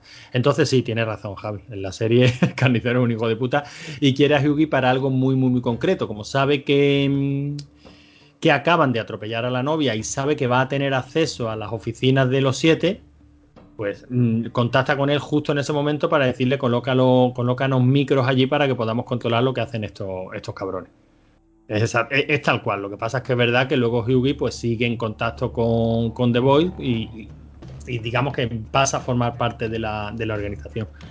Paralelo a esto tenemos la historia de Luz Estelar, ¿no? Sí, de Annie Januari, que me hace mucha gracia el nombre. Que es eh, pues una joven que quiere ser una superheroína, pero una superheroína con todas las de la ley. Ella ha crecido leyendo cómics y quiere ser una heroína típica que podemos ver en películas y no sabe lo que hay metido ahí dentro. Se une a los siete después de un casting, la contratan a ella, la eligen y a- eh, recién unida a ella, a los siete, perdón, aparece el cabrón de Profundo y le dice que si quiere quedarse allí, que él es el que manda, es la mano derecha de del patriota y le tiene que hacer un, un mamadón. Se tiene que amorrar al pilón, sí, Se tiene que amorrar al pilón. Y la muchacha, pues, como era su sueño, su vida y tal, pues se amorra al pilón. Con lo cual se queda traumada prácticamente el resto de la serie. Luego conoce a Hyugi y tenemos un contacto dentro del grupo de los siete, pues otro dentro de los The Boys, desarrollando la trama de básicamente contándonos cómo funciona el grupo de superhéroes y cómo funciona el grupo que lo está dando caza, entre comillas. Bueno, pues yo creo que está muy bien explicado, ¿no, Javi? ¿Se nos, ¿se ha quedado algo? Mm, No, en principio no. O sea, hay dos facciones. La conexión es, digamos, los sentimientos que tiene Hughie contra, contra los superhéroes en general por lo que le ha pasado. Y realmente la trama empezará a partir de que, de que haga esta misión, ¿no? De que decida pues poner un chip, ¿no? Era un, o unos Un micrófonos, ahora no recuerdo. Creo que, creo que eran unos micrófonos que sí, que los tenía que colocar debajo de la mesa de juntas, alguna cosa así. Pero bueno, no me hagáis mucho caso que es posible que lo esté mezclando con el, con el cómic. En y no contaba caso- él no contaba él con, con el mejor superhéroe ¿no? de, de los siete que es traslúcido que como es invisible el hijo de puta y se, se va paseando por ahí en pelota esconderse en los baños para, para ver a las tías mear. no no además es que es de verdad o sea él, él es traslúcido pero la ropa que lleve no o sea él se dedica a pasearse desnudo por ahí. Que digo yo que en invierno tiene que ser una putada no que tiene que hacer un poco de frío para ir por ahí en porreta pero bueno. Bueno, Bueno, se puede pues- poner la piel de diamante, no se entera del frío. pero le puede entrar por el ojete y por la boca. Como, como la serie se encargará de enseñarnos. en una secuencia maravillosa de un documental. Bueno En fin, bueno, pues sí, básicamente esta es la, esta es la trama que tenemos. Luego vamos viendo un montón de historias en paralelo. Yo creo que también la serie se hace muy, muy amena porque tenemos varios, frentes abiertos, ¿no? Por una parte tenemos la relación de Hughie con Luz Estelar, eh, en la que ni uno ni otro saben a lo que se dedica, al contrario, claro. Hughie no sabe que Luz Estelar es superheroína, ¿no? Y ella, y ella no sabe que Hughie, por, por supuesto, no sabe que pertenece a The Voice, que es un grupo cuya misión es joder a los super, o sea, cargárselos o acabar con ellos, ¿no? En el, en el largo plazo.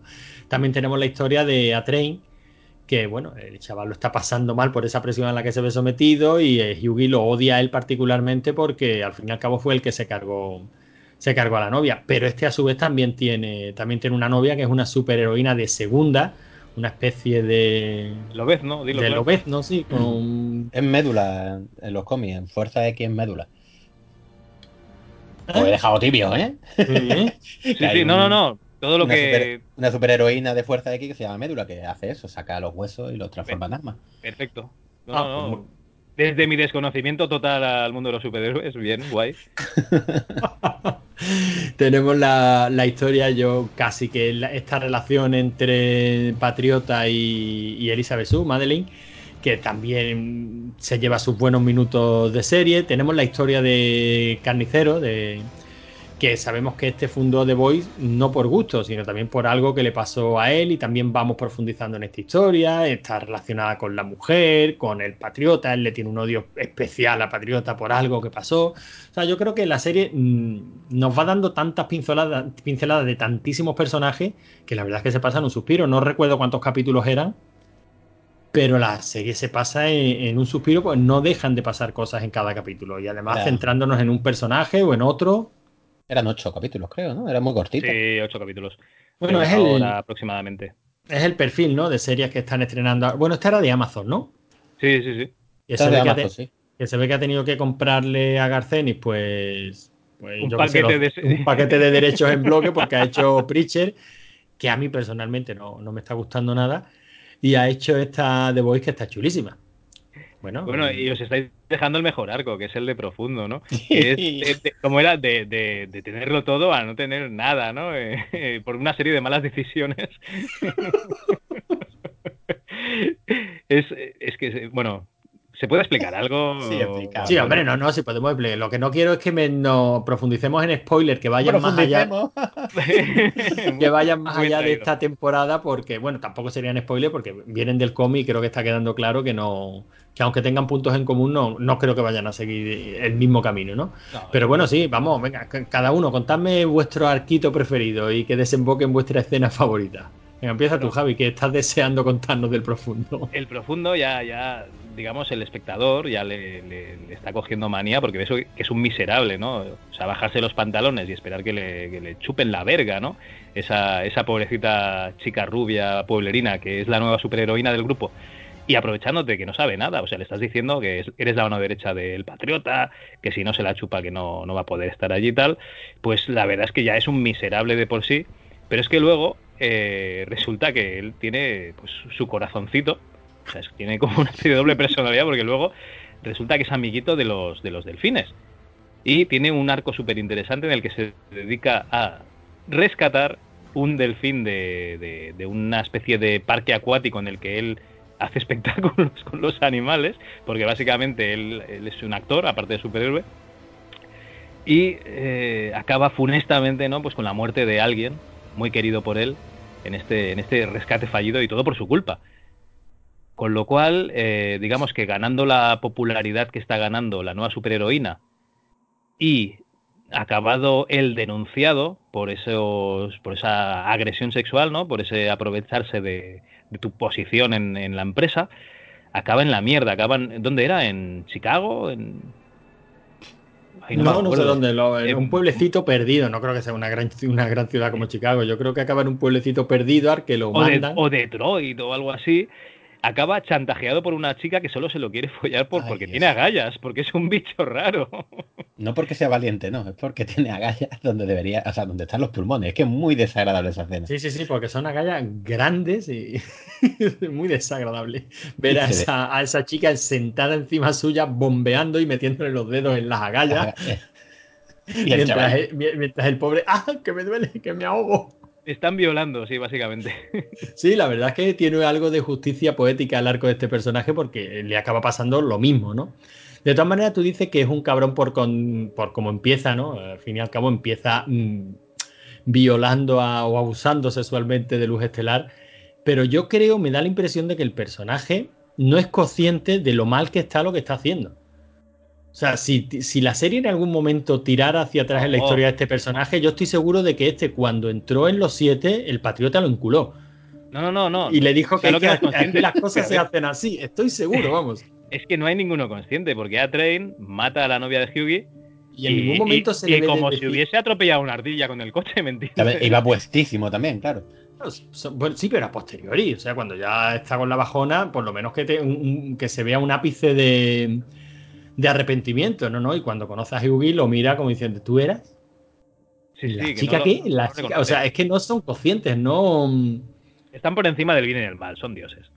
Sí, yo creo que están tan acostumbrados a que le digan que ellos pueden hacer lo que quieren, que son superhéroes, que ellos son el bien, que tal que cual, que realmente no son conscientes de, de la catadura moral que tengan las acciones que están llevando a cabo. O sea, yo, el profundo ya digo, sí, vale, de acuerdo. Ha obligado a Luis Estelar a que se la coma, pero es que me da la impresión de que él lo ve tan normal. O sea, coño, que, es que eso es lo que se hace aquí con los nuevos, ¿no? que la, típica, la típica bofetada de fraternidad, ¿no? Como el Sí, sí, yo, yo creo que, ese, que, que esa es la, la importancia que él le da al hecho, ¿no? Evidentemente, eh, a Luz Estelar, pues la jodió de por vida, ¿no? No se quita el trauma de la cabeza, pero él, vaya, no sé yo, pero ¿qué he hecho yo que esté tan mal? Y yo creo que ese es el planteamiento del personaje, por eso me mola tanto, porque aparte el actor lo hace muy bien. La, la cara de Alelado también la tiene muy bien durante toda la serie. Yo, pero yo qué he hecho de malo. Eso no es lo normal. En fin, me, me- me gusta mucho. Manu, ¿tu arco favorito, tu personaje favorito? Bueno, eh, mi personaje favorito es, aparte del profundo, porque es maravilloso, es que me encanta, eh, sería el patriota. Cuando revientan al delfín. Cuando revientan. Le sabe más mal que cuando A-Train mata a la, a la humana, ¿eh? Realmente. O sea, él sí que sufre porque han- se ha muerto el delfín. Pero es que si me apura, es que a mí me sabe también muy mal. Pero no. Y que va al supermercado y dice, yo- ve a una cigala, creo que era, le dice, tranquila, yo te liberaré. Una langosta viva del vivero y coge el dependiente la langosta y se la va a dar y él, "Eh, ¿lo ves? Tranquila, pequeña, y coge un cuchillo el dependiente y dice, no, no, no, no, arranca la cabeza a la langosta, es buenísimo. Bueno, Oye, pero ¿nos da, nos da la impresión de que realmente el profundo y el delfín follaban, básicamente? Manu, tu, tu arco favorito. por el agujero de respirar, ¿no? Cal? Bueno, pues, No lo sé por dónde. Eh, Manu, por favor, tu arco el- favorito. el patriota, me encanta el personaje, y el carnicero. Me, me gusta mucho más el trasfondo que le han dado en la serie a la historia de los dos que el que tenían los cómics. En los cómics es bastante más, más típico, por así decirlo. La, la mujer de. Bueno, pues con spoiler puedo ir, ¿no? Sí, pero es muy parecido, ¿no? No, no, no, no, no, no. En los cómics la mujer del patriota muere. Se la carga. O sea, la mujer del carnicero, perdón. Se la carga el patriota. En principio. eh, acribillándolo con los rayos láser que le salen de los ojos. Y en los cómics, eh, sea, y la serie no. El final de la serie, que me dejó con el culo torcido y con ganas de seguir viéndola, era que el patriota se carga a Elizabeth Shue. Hasta Joder. el culo de. Bueno, advertencia. No, lo he preguntado, pondremos- Lo pondremos incluso en el título, eh, con spoiler, evidentemente. Por lo menos de esta temporada. Aparte, tú has contado lo de la. que le mete los dedos en las gallas, que es lo mejor de la serie. Hostia, Y el delfín pero, reventado, ¿no? pero no me jodas Bueno, pues- que... Bueno, vale, vale. El patriota se carga a Elizabeth Shue y coge al carnicero, le perdona la vida y se lo lleva volando. Y el final de la serie es el carnicero que abre los ojitos y ve a su mujer por la que ha estado luchando toda su vida de Dios pensando que había muerto, que va a saludar al patriota. ¡Ay, hola, cariño! ah, ah", Y se queda mirando al carnicero en plan, ¿y tú qué coño haces aquí? Y al lado está su hijo, que ha tenido la mujer, con el patriota. O sea, se ve que ha llevado como una doble vida paralela donde ha ocultado a la mujer del carnicero y mientras el pobre hombre... Ah, en resumen, todas putas. No, yo creo que no te has enterado de la serie, ¿eh? ¿Cómo que no? Manu. No, el patriota no sabía que ella estaba viva y que tenía un hijo. Lo descubre al mismo tiempo que el carnicero. Casi. Ah, si va el patriota a llevarla. O sea, a No. llevarlo a él, a ver a los niños. Sí, pero lo acaba de descubrir. La primera visita que le hace al médico, al que los crea, le engañan. Le dice, eh, tuviste un hijo que vivió, no sé qué, cinco segundos y mató a, a la mujer. Y la segunda vez que lo ve, que se lo, se lo está explicando luego a la, a la Elisa de Shu, o, o al carnicero, no recuerdo a quién de los dos se lo explica, le dice, no, la segunda vez que lo visité, que luego se lo carga, al médico eh, me explicó que sí que sobrevivía y estaban ocultos. O sea, el, el hijo y la mujer del carnicero, el hijo del patriota y la mujer del carnicero han estado ocultos del patriota también. O sea, él no lo sabía. Yo creo que no estará así, ¿eh? No, sí es así, Manu. O sea, eh, a ti te da la impresión de que Sí, en ese él sí lo sabía porque ella, la mujer del carnicero, sí sabía que el patriota era, mm, era el padre de su claro, hijo y, hecho, así se lo, y O así sea, se no lo contaba al hijo. Claro. De hecho, es que lo seduce. O sea, no es una, una violación. Simplemente se acuestan consentido. Es parecido a Watchmen. Mm, Bueno, pues habrá que, no lo volver, veo, a, habrá no que lo volver ve- a ver la serie. No lo veo así, Manu, ¿eh? Yo creo que sí. Yo, de hecho, vamos, es que se ve que entra al despacho porque la mujer del carnicero trabajaba en Bau Sí, sí, sí, trabajaba de publicista o lo que fuese. Y se ve entrando con el patriota y luego sale de allí en plan, "Mm", en plan, que se ha echado un polvo, pues echa un polvo con un superhéroe, ¿sabes? O sea, que yo no veo que en ningún momento la haya violado. Bueno, lo de la No, mira, violación... al menos está abierto a, a lo de la- interpretación. Yo creía lo que de la, lo de- claro. lo de la violación, como tampoco ves lo que pasa dentro, pues vale, lo que vale. Pero no, no, yo ya te digo que el patriota no tenía ni puta idea. Yo creo que yo estoy con Javier. Yo creo que el patriota no sabía que, que él tenía un hijo. Pues yo creía que sí. Bueno, pues nada, de todas maneras, eh, siempre podemos volver a ver el último capítulo y siempre nos lo pueden dejar en comentarios, ¿no? Eh, en resumidas cuentas que, aunque se ve que no me he enterado muy bien, pero que la parte que más me gusta, el hilo que más me gusta es el final. La escena final de la mujer del carnicero con el niño delante del patriota y del carnicero, que dije yo, ¿cómo cojones van a solucionar el, el embolado este? Me encantó. Me dejó una gana de ver las siguientes temporadas loquísimas, pero claro, a saber cuándo lo sacan. Bueno, yo creo que voy a que voy a mencionar una, una escena muy, muy normal, porque creo que es de las escenas más potentes de. Aunque ya no sé si de la serie o del cómic. La del avión pasa en la serie, ¿verdad? Sí, Sí, sí, sí. Pues esa escena me, me impactó. Yo creo que a nivel de interpretación está muy bien interpretada. Y, y es que la serie te pone de muy mal cuerpo, o a mí por lo menos me puso de muy mal cuerpo. Ese patriota que llega a ese avión secuestrado y va supuestamente a rescatarlos a todos, pero es un perfecto inútil, porque sí, es un superhéroe, pero no sabe, no sabe pilotar un avión. Y como en el momento que se da cuenta que el avión se va a estrellar, dice, bueno, pues que aquí no quede nadie con vida que pueda. O sea, él tiene muy claro cuál es su, cuál es su papel.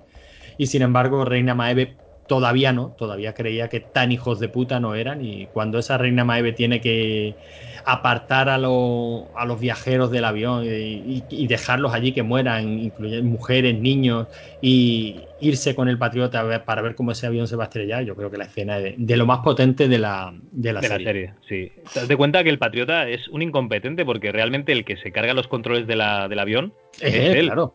O sea, un tío invulnerable que dejarte pegar un tiro y les partes el cuello, ya está.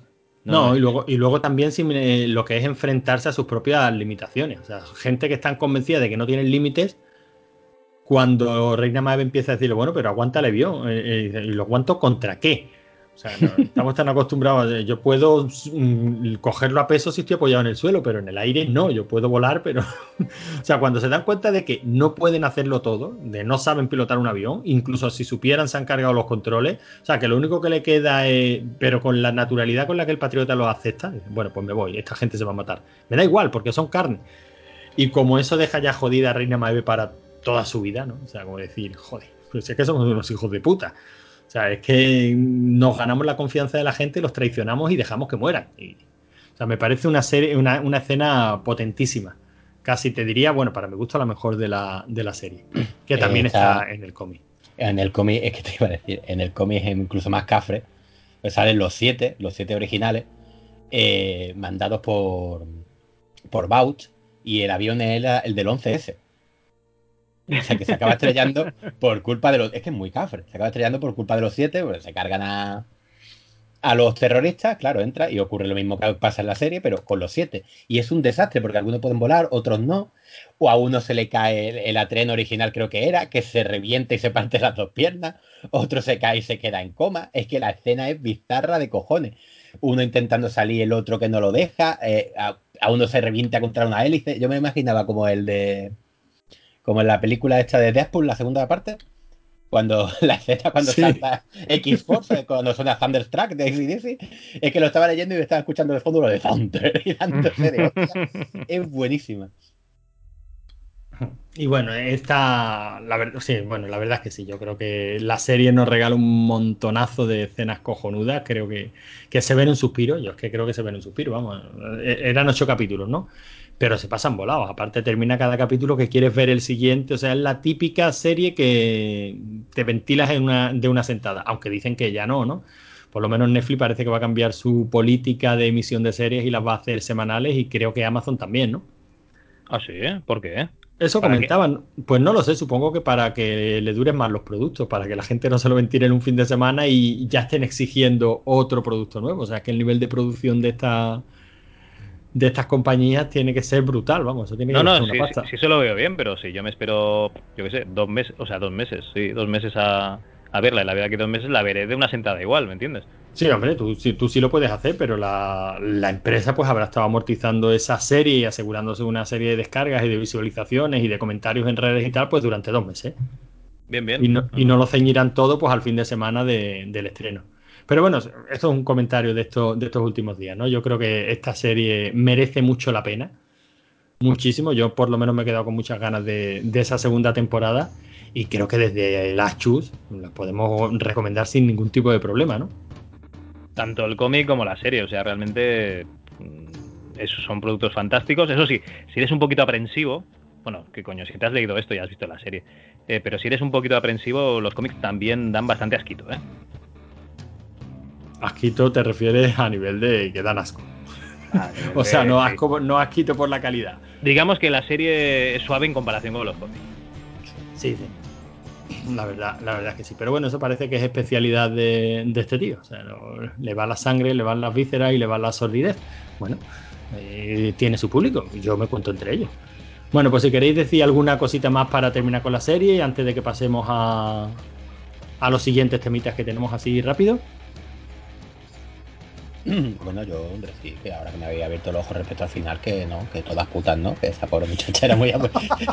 que se ve que la criatura estaba huyendo del patriota, yo no me he enterado de una mierda, así que pido perdón tanto al colectivo de mujeres como a la mujer del carnicero en particular. Como a las putas, ¿no? Y Javi, tú. Mm, Me acaba de romper tu hermano, lo siento. Nada, eh, que le pedimos perdón al colectivo de las putas también, desde aquí. No sé. Bueno, pues mira, vamos a pinchar, si os parece, para terminar el tráiler de la, de la serie. A ver si, ya que nosotros, si nosotros no hemos sido capaces de animar a la gente a verla, pues, pues que seguro que el tráiler sí, porque al fin y al cabo son profesionales que cobran una pasta para esto, para convencer a la gente que compren su producto. Y luego nosotros nos metemos ya con el final del programa. El mejor equipo de superhéroes que existe en el mundo. Los siete. Lo mejor de lo mejor. ¿Puedo ayudarle en algo o solo...? No voy a andarme con rodeos, Huey. Sé lo que le ha pasado a Robin. No estás solo, chico. Los supers matan a cientos de personas al año por daños colaterales. No puedo parar, no puedo parar. Ahí es donde entro yo. Para machacarles si se pasan de la raya.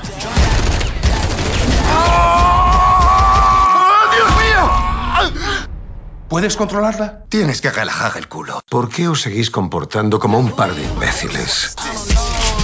Tenemos un trabajo. ¡Soy invencible! ¡Dais pena, hijos de puta! Soy el mejor superhéroe del mundo y hago lo que me da la puta gana. Estamos a punto de atrapar a esos cabrones. Se acabó. ¿Qué? ¿Qué ha sido de Sporty Spice? ¿Quién? La maldita Sporty Spice, ¿qué ha sido de ella? No lo sé. ¿Y Baby? No sale ni en la sexta página del periódico. Veréis, cuando están separadas no son más que puta basura. Pero cuando se juntan todas, son las malditas Spice Girls. Mira, piénsalo bien. Nos necesitamos. Si no estamos juntos, somos unos putos fracasados. Los discursos se le dan de pena. Pero de puta pena.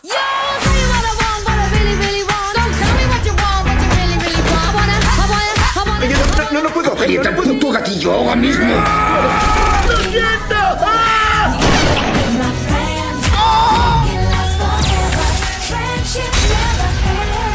Somos los siete, los más poderosos del mundo.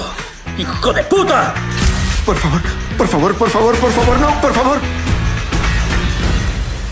Siento el estropicio. Son lo peor, se merecen lo que les pase.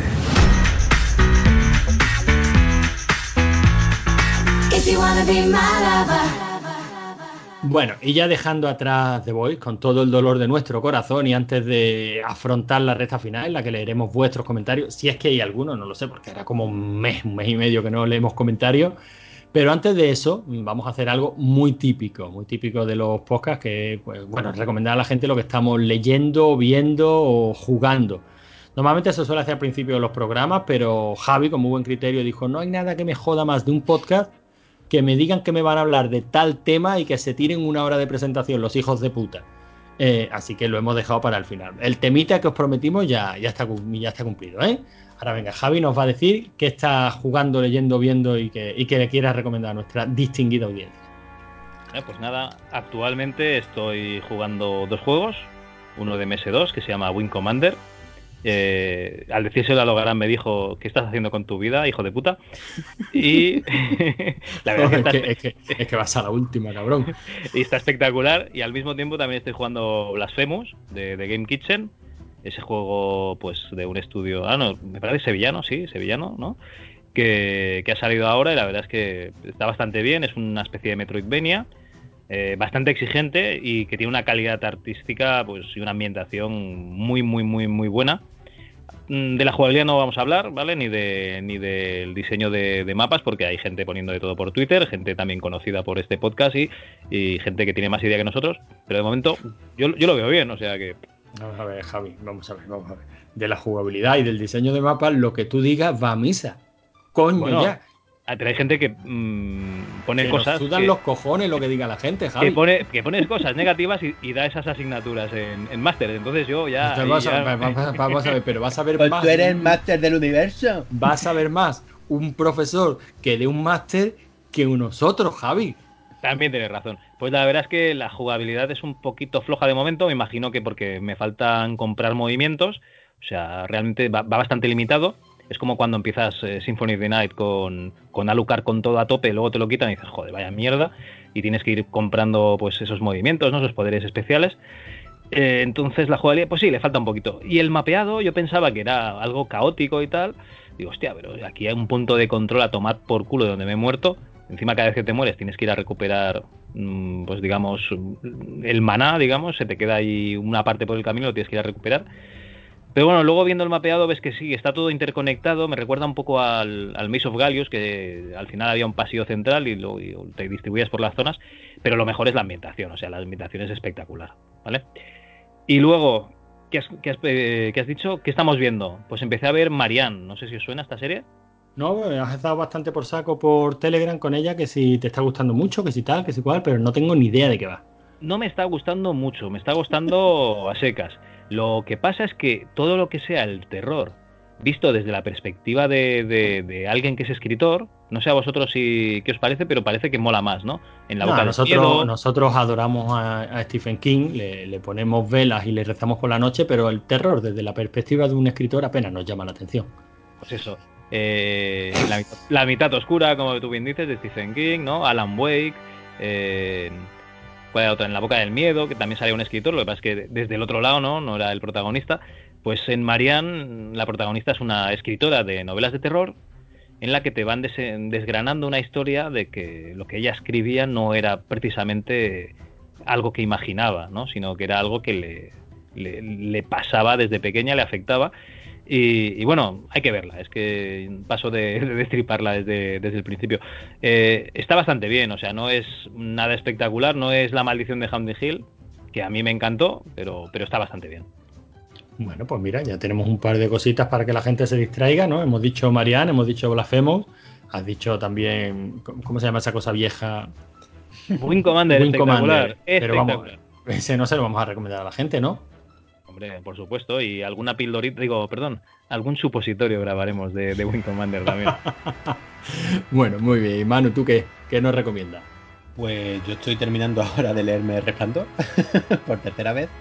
Porque voy a empezar a leerme Doctor Sueño, pues para tenerlo fresquito. Para tenerlo fresquito me meto en la novela 600 páginas. Así soy yo. Eh, no voy a decir nada de Resplandor que no se sepa.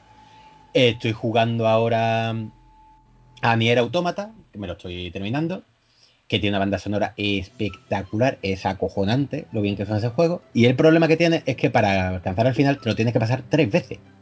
Cada vez con un personaje diferente. Y he dicho yo, anda la mierda. Me lo voy a pasar la primera vez y el resto lo voy a ver por YouTube. Y, sobre todo, quería recomendar, que sé que lo estaba ya esperando, una película coreana que se llama Gisan Chunk. Aquí es cuando pones ya el fundido, eh, pones ruido estático se me, o se cómo me va vas tú, escuchando a mí Antonio. cada vez más bajito, ¿no? Si, quiere, si quieres que ponga el título en la descripción del programa, sabes que me lo tendrás que pasar por escrito, ¿no? El título internacional es Parasite. Parasite. Ah, ah, ah, ¿eso estás viendo? Eh, eso se ha visto. Ajá, pero eso hay Pero dos, hay, ¿no? hay varias, sí. Bueno, pues esa es de 2019, o sea, de este año, que ha ganado el Festival de Cannes, la Palma de Oro. ¿Es Pero tiene coreana? algo que ver con. Es coreana, yo, es que, yo es que he visto un parasite, ahora ya no sé si era No, esta coreana. no es de, esta no es de Corea. Eso es japonesa. de- Yo no sé si era coreana, japonesa, china. Tú sabes que yo si tiene los ojitos así, para mí son todos iguales. Esto, esto es una maravilla, pero una maravilla, es un peliculón, pero descompesadísimo, descompasadísimo. Es de. Os digo el nombre Ojo. del director para que. Ojo. Joon-ho. Ocho y medio en IMDB. Esto es un, pero, una- pero un peliculón como hacía años que yo no veía. Pero dime, ¿Y el dime el director? nombre, dime el nombre del director. Eh, Bong Joon-ho. Dímelo otra vez. Bong Joon-ho. Ahora dímelo con ritmo. Bong Joon-ho. pues el mismo director de Snowpiercer, que esa se imagino que lo habréis visto. la- Sí, esa sale- molaba, esa molaba mucho. Sí, esa está muy chula de Mother, que es otro peliculón, de The Host, que también es muy famosa, coreana. Está- de- también está muy chula. Memories of a Murder, vamos, que es un, un director muy conocido y además tiene bastante de esta parece proyección internacional.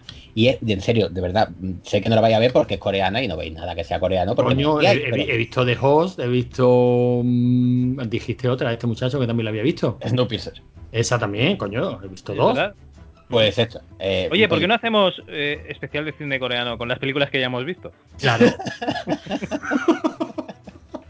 Es que no lo entiendo, si estoy recomendando peliculones. Sí, bueno, ¿de pues, qué, ¿de qué va esto? ¿De Parasite?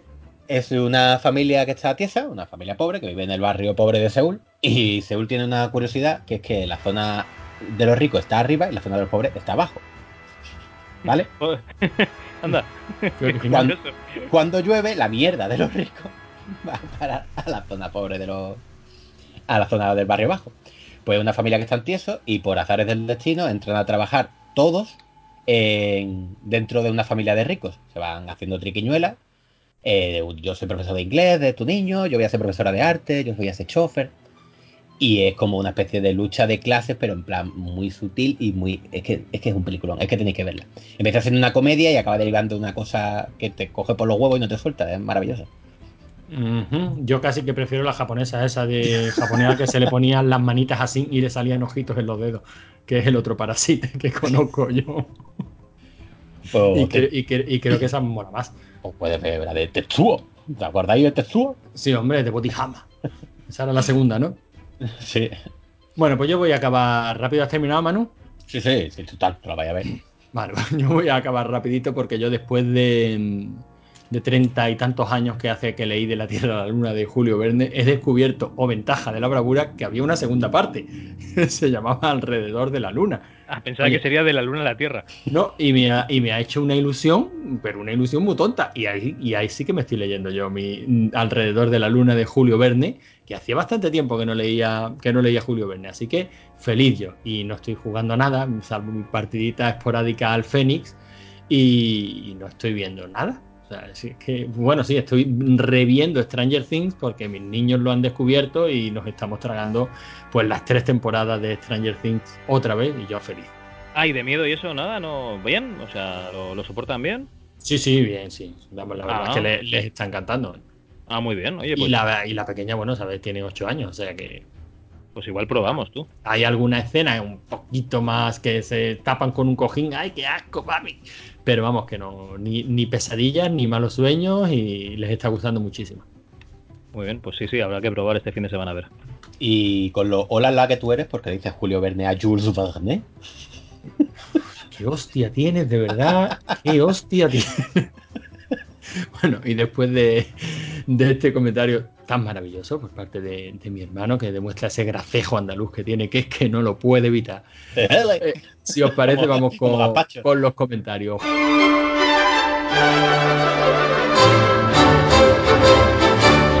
Javi, ¿tú tenías controlado los comentarios? Pues yo ni me acuerdo lo último que leímos, ¿eh? Pues hace, hace mil años, pero bueno, eh, lo vamos a buscar. Nos metemos en Evox, rigor y criterio, contraseña, rigor y criterio 2015. Vale. Mi contenido. Los últimos comentarios que leímos fueron del programa tu, tu, tum, Another World, joder, hacen la vida, es el 18, en serio, madre. No puede ser tanto. Oye, si hacemos al revés, empezamos a leer los últimos comentarios. Y cuando nos cansemos paramos, ¿no? Vale, perfecto. ¿Lo veis bien? Vale.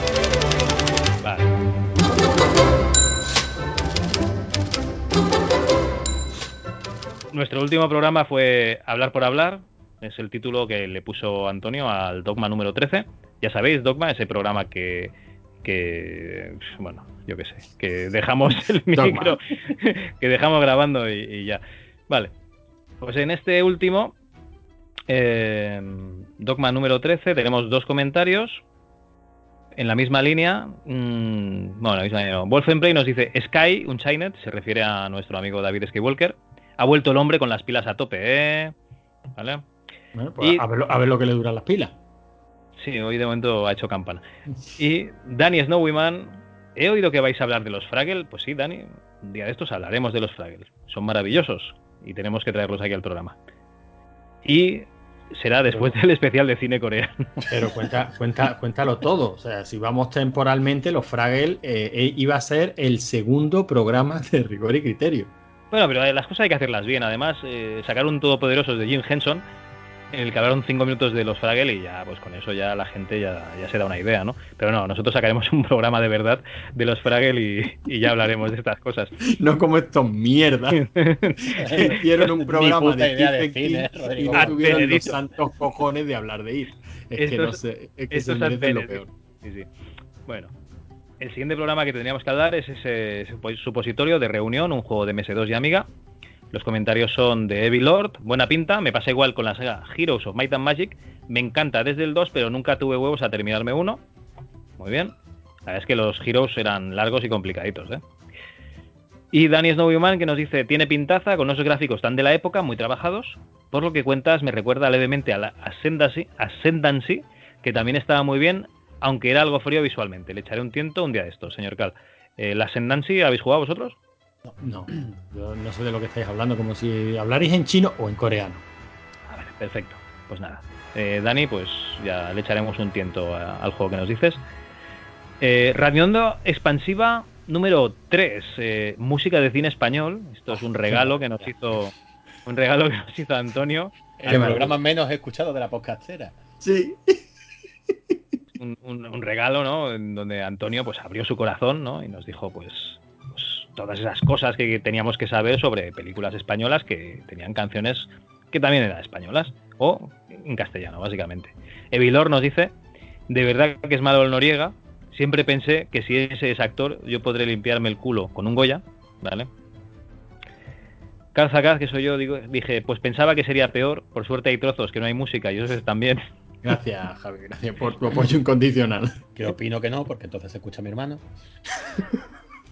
Yo lo escuché y me lo pasé bien, eh, todo hay que decirlo. No, yo también lo he escuchado, sí, es verdad. Coño, era, era una anécdota curiosilla sobre las canciones. Y no me jodáis, pero esas canciones hay mucha gente, mucha, que la ha escuchado en su infancia porque esas pelis también se alquilaban. Esa es la realidad. Coño, y la de Antonio Machín, no, la, la versión que pusiste de Angelitos Negros, no, pero yo Antonio Machín me he comido de cintas de Antonio Machín en el coche con mi padre que lo flipas. Hombre, tenía que haber puesto a Antonio Pues Machín. ya tenía bueno, hambre. tenía que haber puesto a Antonio Machín. algo para el Es que antes no había tantas autopistas, duraban mucho los viajes. Joder, ya ves que duraba. Bueno, Nonoes nos dice, cabrones, me habéis jodido la infancia.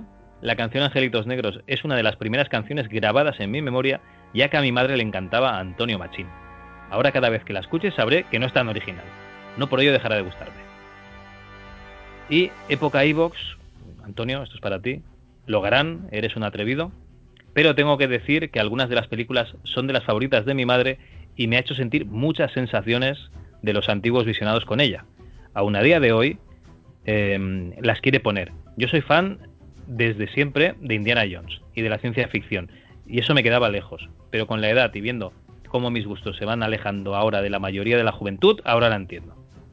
Sí, sí, la verdad es que realmente mm, los gustos se van separando y, y seguramente de aquí, yo qué sé, 20 años los Goonies eran una cosa asquerosa, de, una cosa de viejos, ¿no? Una cosa de viejo, sí, sí, eso, vamos, estoy seguro, pero completamente seguro. De hecho, no hace mucho hemos tenido hace un par de días, Manu y yo, hemos tenido una pequeña conversación por escrito hablando precisamente de eso, de las referencias, de lo que consideramos inamovible. Ahora mismo, por ejemplo, hablamos de, los Goonies y de tal, y a lo mejor nos planteamos un futuro dentro de 100 años y, y creemos que las referencias van a seguir siendo las mismas, y yo estoy firmemente convencido que ni de coña que dentro de 100 años pues la gente hablará de Vengadores como nosotros hablamos de los, bueno, 100 años. La siguiente generación pues hablarán los chavales de los Vengadores igual que nosotros hablamos de los Goonies y los Goonies pues quedarán como, pues como estas canciones. Algo como ya de dos o tres generaciones atrás y que bueno, te puede haber sonado haberlas visto de niño y puede traer algún recuerdo a tu cabeza, que al fin y al cabo eso y, otra, y no otra cosa es lo que yo pretendía, o sea que este, este comentario de época Ivo pues la verdad me ha hecho ilusión, ¿no? Porque esto es lo que yo pretendía. A lo mejor no es su música, pero que estoy seguro de que la escuchaba en su casa y que le trae recuerdos de, pues aunque fueran ver a sus padres viendo estas pelis, seguro. Bueno, cambiamos de programa. Eh, no porque no nos guste, sino porque no hay más comentarios. Y pasamos a eh, Rigor y Criterio número 25, la segunda parte del programa que le dedicamos a Doom. Tenemos una serie de comentarios. Empezamos por Mazing82. Genial otra vez. Lo único es que imaginarme jugando al Doom con la música de la pantoja me ha reventado la cabeza. Esto supongo que viene por la entradilla, ¿no? Supongo. Antoñico la mierda Antombet. Mm, Buen nombre, Antonio. Nos dice, joder, qué largo se hacen los, los audiocomentarios de Shannon. Bueno, yo no estoy nada de acuerdo. Ah, Eh, parecieron de lo, de lo más interesante del programa, pero bueno. Yo no estoy nada de acuerdo. De hecho, se lo digo en el en el en un comentario. Además, está alqueado Antónico y te, te llamas Carlos, hijo mío. Entonces, pues te lo digo, ¿vale, Carlos? Eh, a mí me parece que está muy bien, pero muchas gracias igualmente por el comentario y no dudes en, en poner comentarios en ningún programa. ¿Vale? Evilord, me alegro que hayáis comentado el Orcs, el Orcs and Elves, un curioso juego diseñado y programado por la mujer de John Carmack. ¿Vale? Este es un juego de Nintendo DS, la verdad es que está bastante bien. Kurrock nos dice, genial chavales. Alberto Ausin, que es Utuerth, nos dice, Marine de Luces cruzó para Marte matando infectados, o era de la más grande. Era de la pantoja. Ese marino de luz se cruzó para Marte. Marte matando Se quedó tu velero perdido en los mares. Hostia puta, menos mal que estáis vosotros, yo no me entero, ¿eh? Yo pensaba que se había tomado un tripi nuestro amigo Alberto. Sabes, porque lo sabes, Javi, que se va a estar escuchando la pantoja de fondo mientras lees este comentario. Joder, cago en la puta, qué mierda, qué miseria no editar este programa. Bueno, Oscar Pradanos nos dice, jugar al Doom con los cantajuegos, eso sí revienta las cabezas, reventaría las cabezas. Me gusta que hayáis fichado a Magneto, buen fichaje. Bueno, esto nos lo dice porque Wolfenprey, que es el compañero que sale en el programa, tiene una voz muy característica y muy similar a la de nuestro antiguo compañero y amigo, bueno, antiguo compañero, pero Y actual un amigo. y actual Sí. amigo, Eric Magneto, y la verdad es que sí, tiene una voz bastante similar. Coño, que yo los confundo. Bueno, y, y Dani Nevada, Dani nos dice, ya decía yo eh, que faltaba tela por hablar de Doom. Sí, claro, si te quedaste en la primera parte. normal. Al final es curioso que la mejor versión fuera la original de PC, incluso años después. Al que le tengo curiosidad es al de 64, porque entiendo que es totalmente nuevo en cuanto a gráficos, músicas, armas, monstruos y mapas. A ver si miro cómo jugarlo en PC. Pues Dani, eh, me parece que, que te podemos ayudar porque tenemos el... un- bueno, no sé exactamente cómo llamarlo, si es un port de la versión de 64 otra vez a PC, pero bueno, que, se puede jugar, ¿eh, Dani? Pues ponte en contacto con, con nosotros por Telegram y, y te ayudamos a solucionar este, este problemilla que tienes. Bueno, otro programa, Ricor y Criterio número 24, Josep Tutain, bueno, el Tutain con Aitor Marcet, este programa que hicimos hablando de, de este editor. Eh, tenemos dos comentarios, uno es de Hoz 3, Javi un 10, bueno, Javi no, o sea, es todo el equipo y también Aitor, la verdad es que se le ocurrió muchísimo. Eh, me ha encantado, tío, qué recuerdos me ha traído escuchar el podcast. Cuando salió en 1964 y con ello el boom de los cómics para adultos, curiosamente el género de superhéroes también era clasificado para adultos, al menos mientras los publicaba ediciones Vértice. Luego vino Planeta de Agostini con su sello Forum y ya fue para todos los públicos. Recuerdo también el declive de la editorial Tutain. Mientras que Norma se suele adaptar a las tendencias, Tutain no, tal y como se explica en el podcast. En septiembre de 1969 se estrenaba Batman de Tim Burton, Barton, y con ello el boom de cómics de superhéroes en general, y de DC en especial. Gracias a esto, Ediciones 5 pudo ampliar su catálogo de publicaciones y poder sacar al mercado una línea de superhéroes aún más adulta con Watchmen, Ronin o El regreso del Caballero Oscuro. Madre mía, lo siento, ¿eh? aún falta comentario. A esto le sumamos el auge del manga con la publicación de Akira y todo lo que vino después, y de ahí vino el por qué los lectores dejamos de comprar aquellos magazines de cómics llamados para adultos. Bueno, punto. Qué gran homenaje que le habéis hecho al Tutain. Yo, al igual que vosotros, me quedé muy prendado con aquellos cómics y eso me llevó hace pocos años a coleccionar y completar todo lo que salió con la cabecera de 1984 para leerlo a placer. Ni que decir tiene que para mí es uno de mis, eh, de mis más valorados tesoros frikis. Madre mía.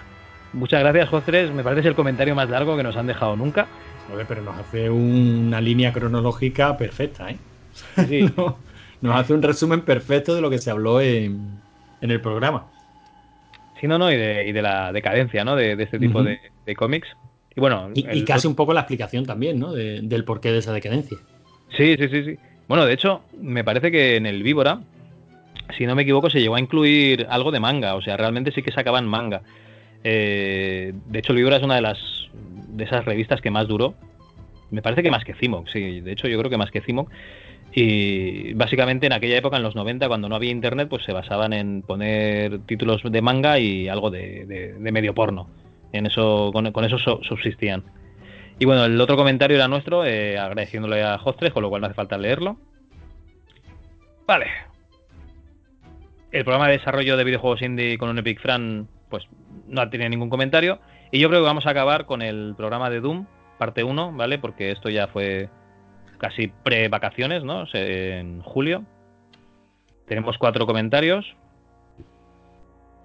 Mazing82, qué programa tan interesante, gracias. Efectivamente hubo un antes y un después de Doom y nosotros lo vivimos. Por cierto, Pole, como dicen otros sitios, esperando la segunda parte, es el siguiente comentario suyo. Bueno, nosotros le contestamos que gracias por contestar. Y Dani Nevado nos dice, genial programa, recuerdo que tenía un 486SX con el que tenía que ejecutarlo con algo de borde de en la pantalla para que no rascara y soñaba con tener un PC en el que pudiera ponerlo a pantalla completa y fuera fluido. De hecho, cuando lo renové años después, lo primero que hice fue instalarlo y volver a jugarlo. Pocas cosas como el impacto del Doom, la verdad. Pues sí, la verdad es que era un juego que dejaba pozo y por eso le, dedicamos un par de programillas eh, en, nuestro podcast. Yo, si os parece, no, no leería más comentarios, me parece que queda alguno más, pero como hace tanto tiempo que, no leíamos comentarios, lo dejaría hasta aquí. Y así ponemos el. Digamos, sabemos que en el dogma número 13 es el último programa que hemos hablado los comentarios. Y, y nada, deciros desde aquí, yo creo que en nombre de todos, de que los comentarios es el único feedback que tenemos eh, vuestro, con lo cual si tenéis algún tipo de interés en cosas del programa, bueno, aparte de Twitter, pero Twitter ya sabéis que es un hervidero de odios y tal, y de egos y mierda, y bueno, que en los comentarios que sí que vamos a leer, pues eh, son cosas que no, nos, nos agrada, ¿no? Que, sepamos que estáis allí para, escuchar el programa y que además pues podéis interactuar con nosotros y, nosotros nos orientamos también en, lo que os ha gustado o lo que no. Y, nada, pediros que sí, podéis darle al like y darle un comentario, pues fantástico. Y que si no podéis, porque sois unos vagos de mierda o no os gusta el programa, pues, pues nada, pues lo sentimos mucho. Pues si no os gusta, decirlo también, hijos de puta, que os cuesta mucho trabajo escribir cualquier cosita, hombre. Por favor, que hay que ponerse serio. Era eso, ¿no? Lo que quería decir, Javi. Sí, tú lo has hecho más corto y más conciso. Muy bien, fenomenal. y bueno, creo que con esto casi que vamos llegando al final. Aparte de, fuera coña, lo que os ha dicho Javi de los comentarios, que es verdad que muchas veces tiene uno la sensación de que estamos predicando en el desierto. Hombre, tenemos nuestros grupos de Telegram y sabemos quién nos escucha y sabemos lo que les mola y lo que no. Sabemos que el programa de música española no les ha, no les ha molado. Pero es verdad que los comentarios pues dan mucho juego para el tema de, para el tema del programa y también para saber nosotros, pues bueno, pues un poquito por dónde, por dónde tirar, ¿no? Y si está gustando, si no está gustando, en fin. Que de verdad que se agradece un montón, que ya sabéis que no pedimos otra cosa, nosotros no vamos a pedir nunca dinero, pero coño, comentad algo. ¿No? No, no, no, no, no, no a corto plazo, no, no a corto plazo, depende de la oferta que nos haga Manu, ya sabes cómo funciona esto. También nos voy, voy borrando, lo que falta son financieros, ¿no? Voy borrando la cuenta de Patreon esa que estaba creando. Otra cosita que podéis hacer para proponernos temas o para comentarnos cosas con un poquito más de extensión, pues enviarnos un correo, que eso parece que sigue, que sigue existiendo, el correo electrónico, y el nuestro es rigoricriterio.gmail.com si no me equivoco. No, no, no, no te equivocas. También tenemos Gmail, sí. Qué hostia tiene, ¿verdad? Qué hostia tiene. También tenemos una página web muy, muy chula. El webmaster, el webmaster es un mierda, pero la página está muy chula que se llama rigoricriterio.es. También podéis pasaros por allí y leer los articulitos que vamos escribiendo, que también se pueden comentar si os apetece. Y bueno, en Twitter ya creo que nos presentamos al principio. Yo soy Logarán, Javier Calzacat1, Manu MS Streetwood. Y creo que nos queda muy poquito que añadir, ¿no, Javi? Bueno, tenemos también el Twitter del programa, que es Rigor y Criterio. Lo que pasa es que lo vamos utilizando para retuitear cositas de- del programa, básicamente. Entonces, eh, utilizamos nuestras cuentas personales, o sea, está bien que sigáis eh, Rigor y Criterio. Lo que pasa es que nosotros nos vamos a poner pues, cosas de los 80, ¿no? O sea, tenías una bici en los 80. Pues sí, ya sabemos que tenías una bici, entonces esas cosas no las ponemos, pero sí ponemos Ret- cosas. Retweets y respiras. No. Eh, esas cositas no las hacemos por lo que sea, pero oye, eh, el- el programa tiene su cuenta de Twitter también. Podéis contactar con nosotros a través de ella. Y ya está, creo que no nos queda nada más que escucharnos. Bueno, si estáis escuchando esto, que ya sabéis cómo escucharnos, pero si queréis recomendárselo a otros amigos que utilicen otros medios, pues estamos en iBox, estamos en nuestro propio feed, desde el que os podéis suscribir desde cualquier podcaster, el que más os guste. Estamos en Spreaker, que nadie sabe lo que es eso, pero ahí estamos. Estamos en Spotify y estamos en iTunes. O sea que el que no nos escuche es porque buenamente no le sale de los cojones. Oye, Creo- espera, espera, espera, espera, lo harán, lo harán, corta, corta. Coño, corta. que estaba enfilado. Ya lo sé, ya lo sé, pero es que eh, sabes que yo soy un gran consumidor de podcast, ¿verdad? Sí. Y tú sabes que muchos de los podcasts que escucho, bueno, no lo sabes, pero te lo voy a decir ahora, pues eh, he descubierto que tienen patrocinadores. Ah, Y nosotros no tenemos patrocinadores. no, no. Pero no tenemos patrocinadores eh, voluntarios, o sea, no ha venido nadie aquí a darnos dinero para, para- patrocinar su producto y o servicio ¿no? en, en nuestro podcast. Así que mm, espero que no sepa mal, pero yo voy a hacer, mm, digamos, mm, lo inverso a tener un patrocinador que es, voy a patrocinar algo gratis por el morro, ¿vale?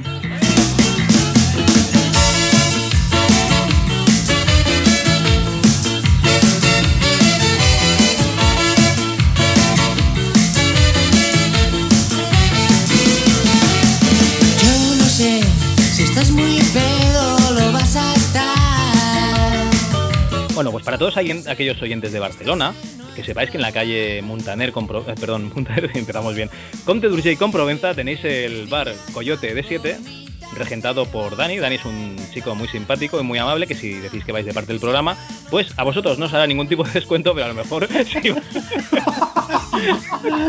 si, vais unos cuantos, pues me hará algún tipo de descuento como regalarme pues esa bolsita de patatas fritas con la caña que le pida una tarde. Entonces, ya sabéis, Bar Coyote D7 en Comte d'Urgell con Provenza, Barcelona.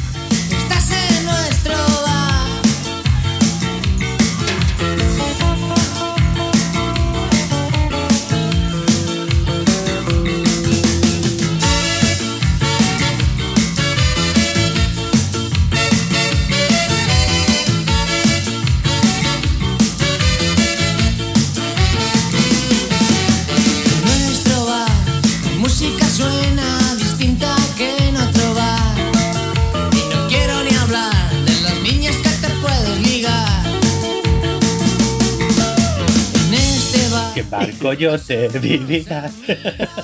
verdad,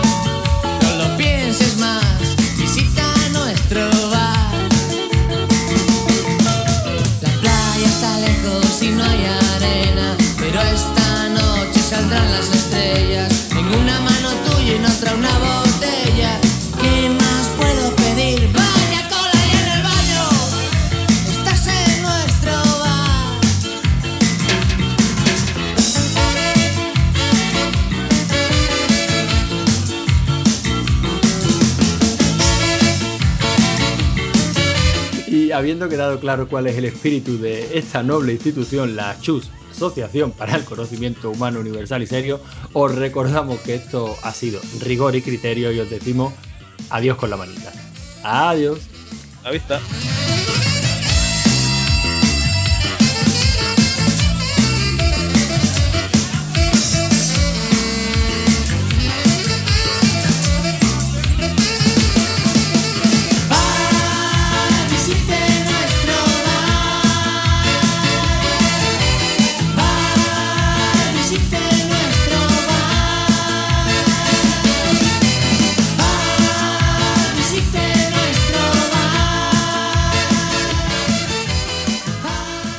Rigor y criterio. Porque no tenéis ni puta idea.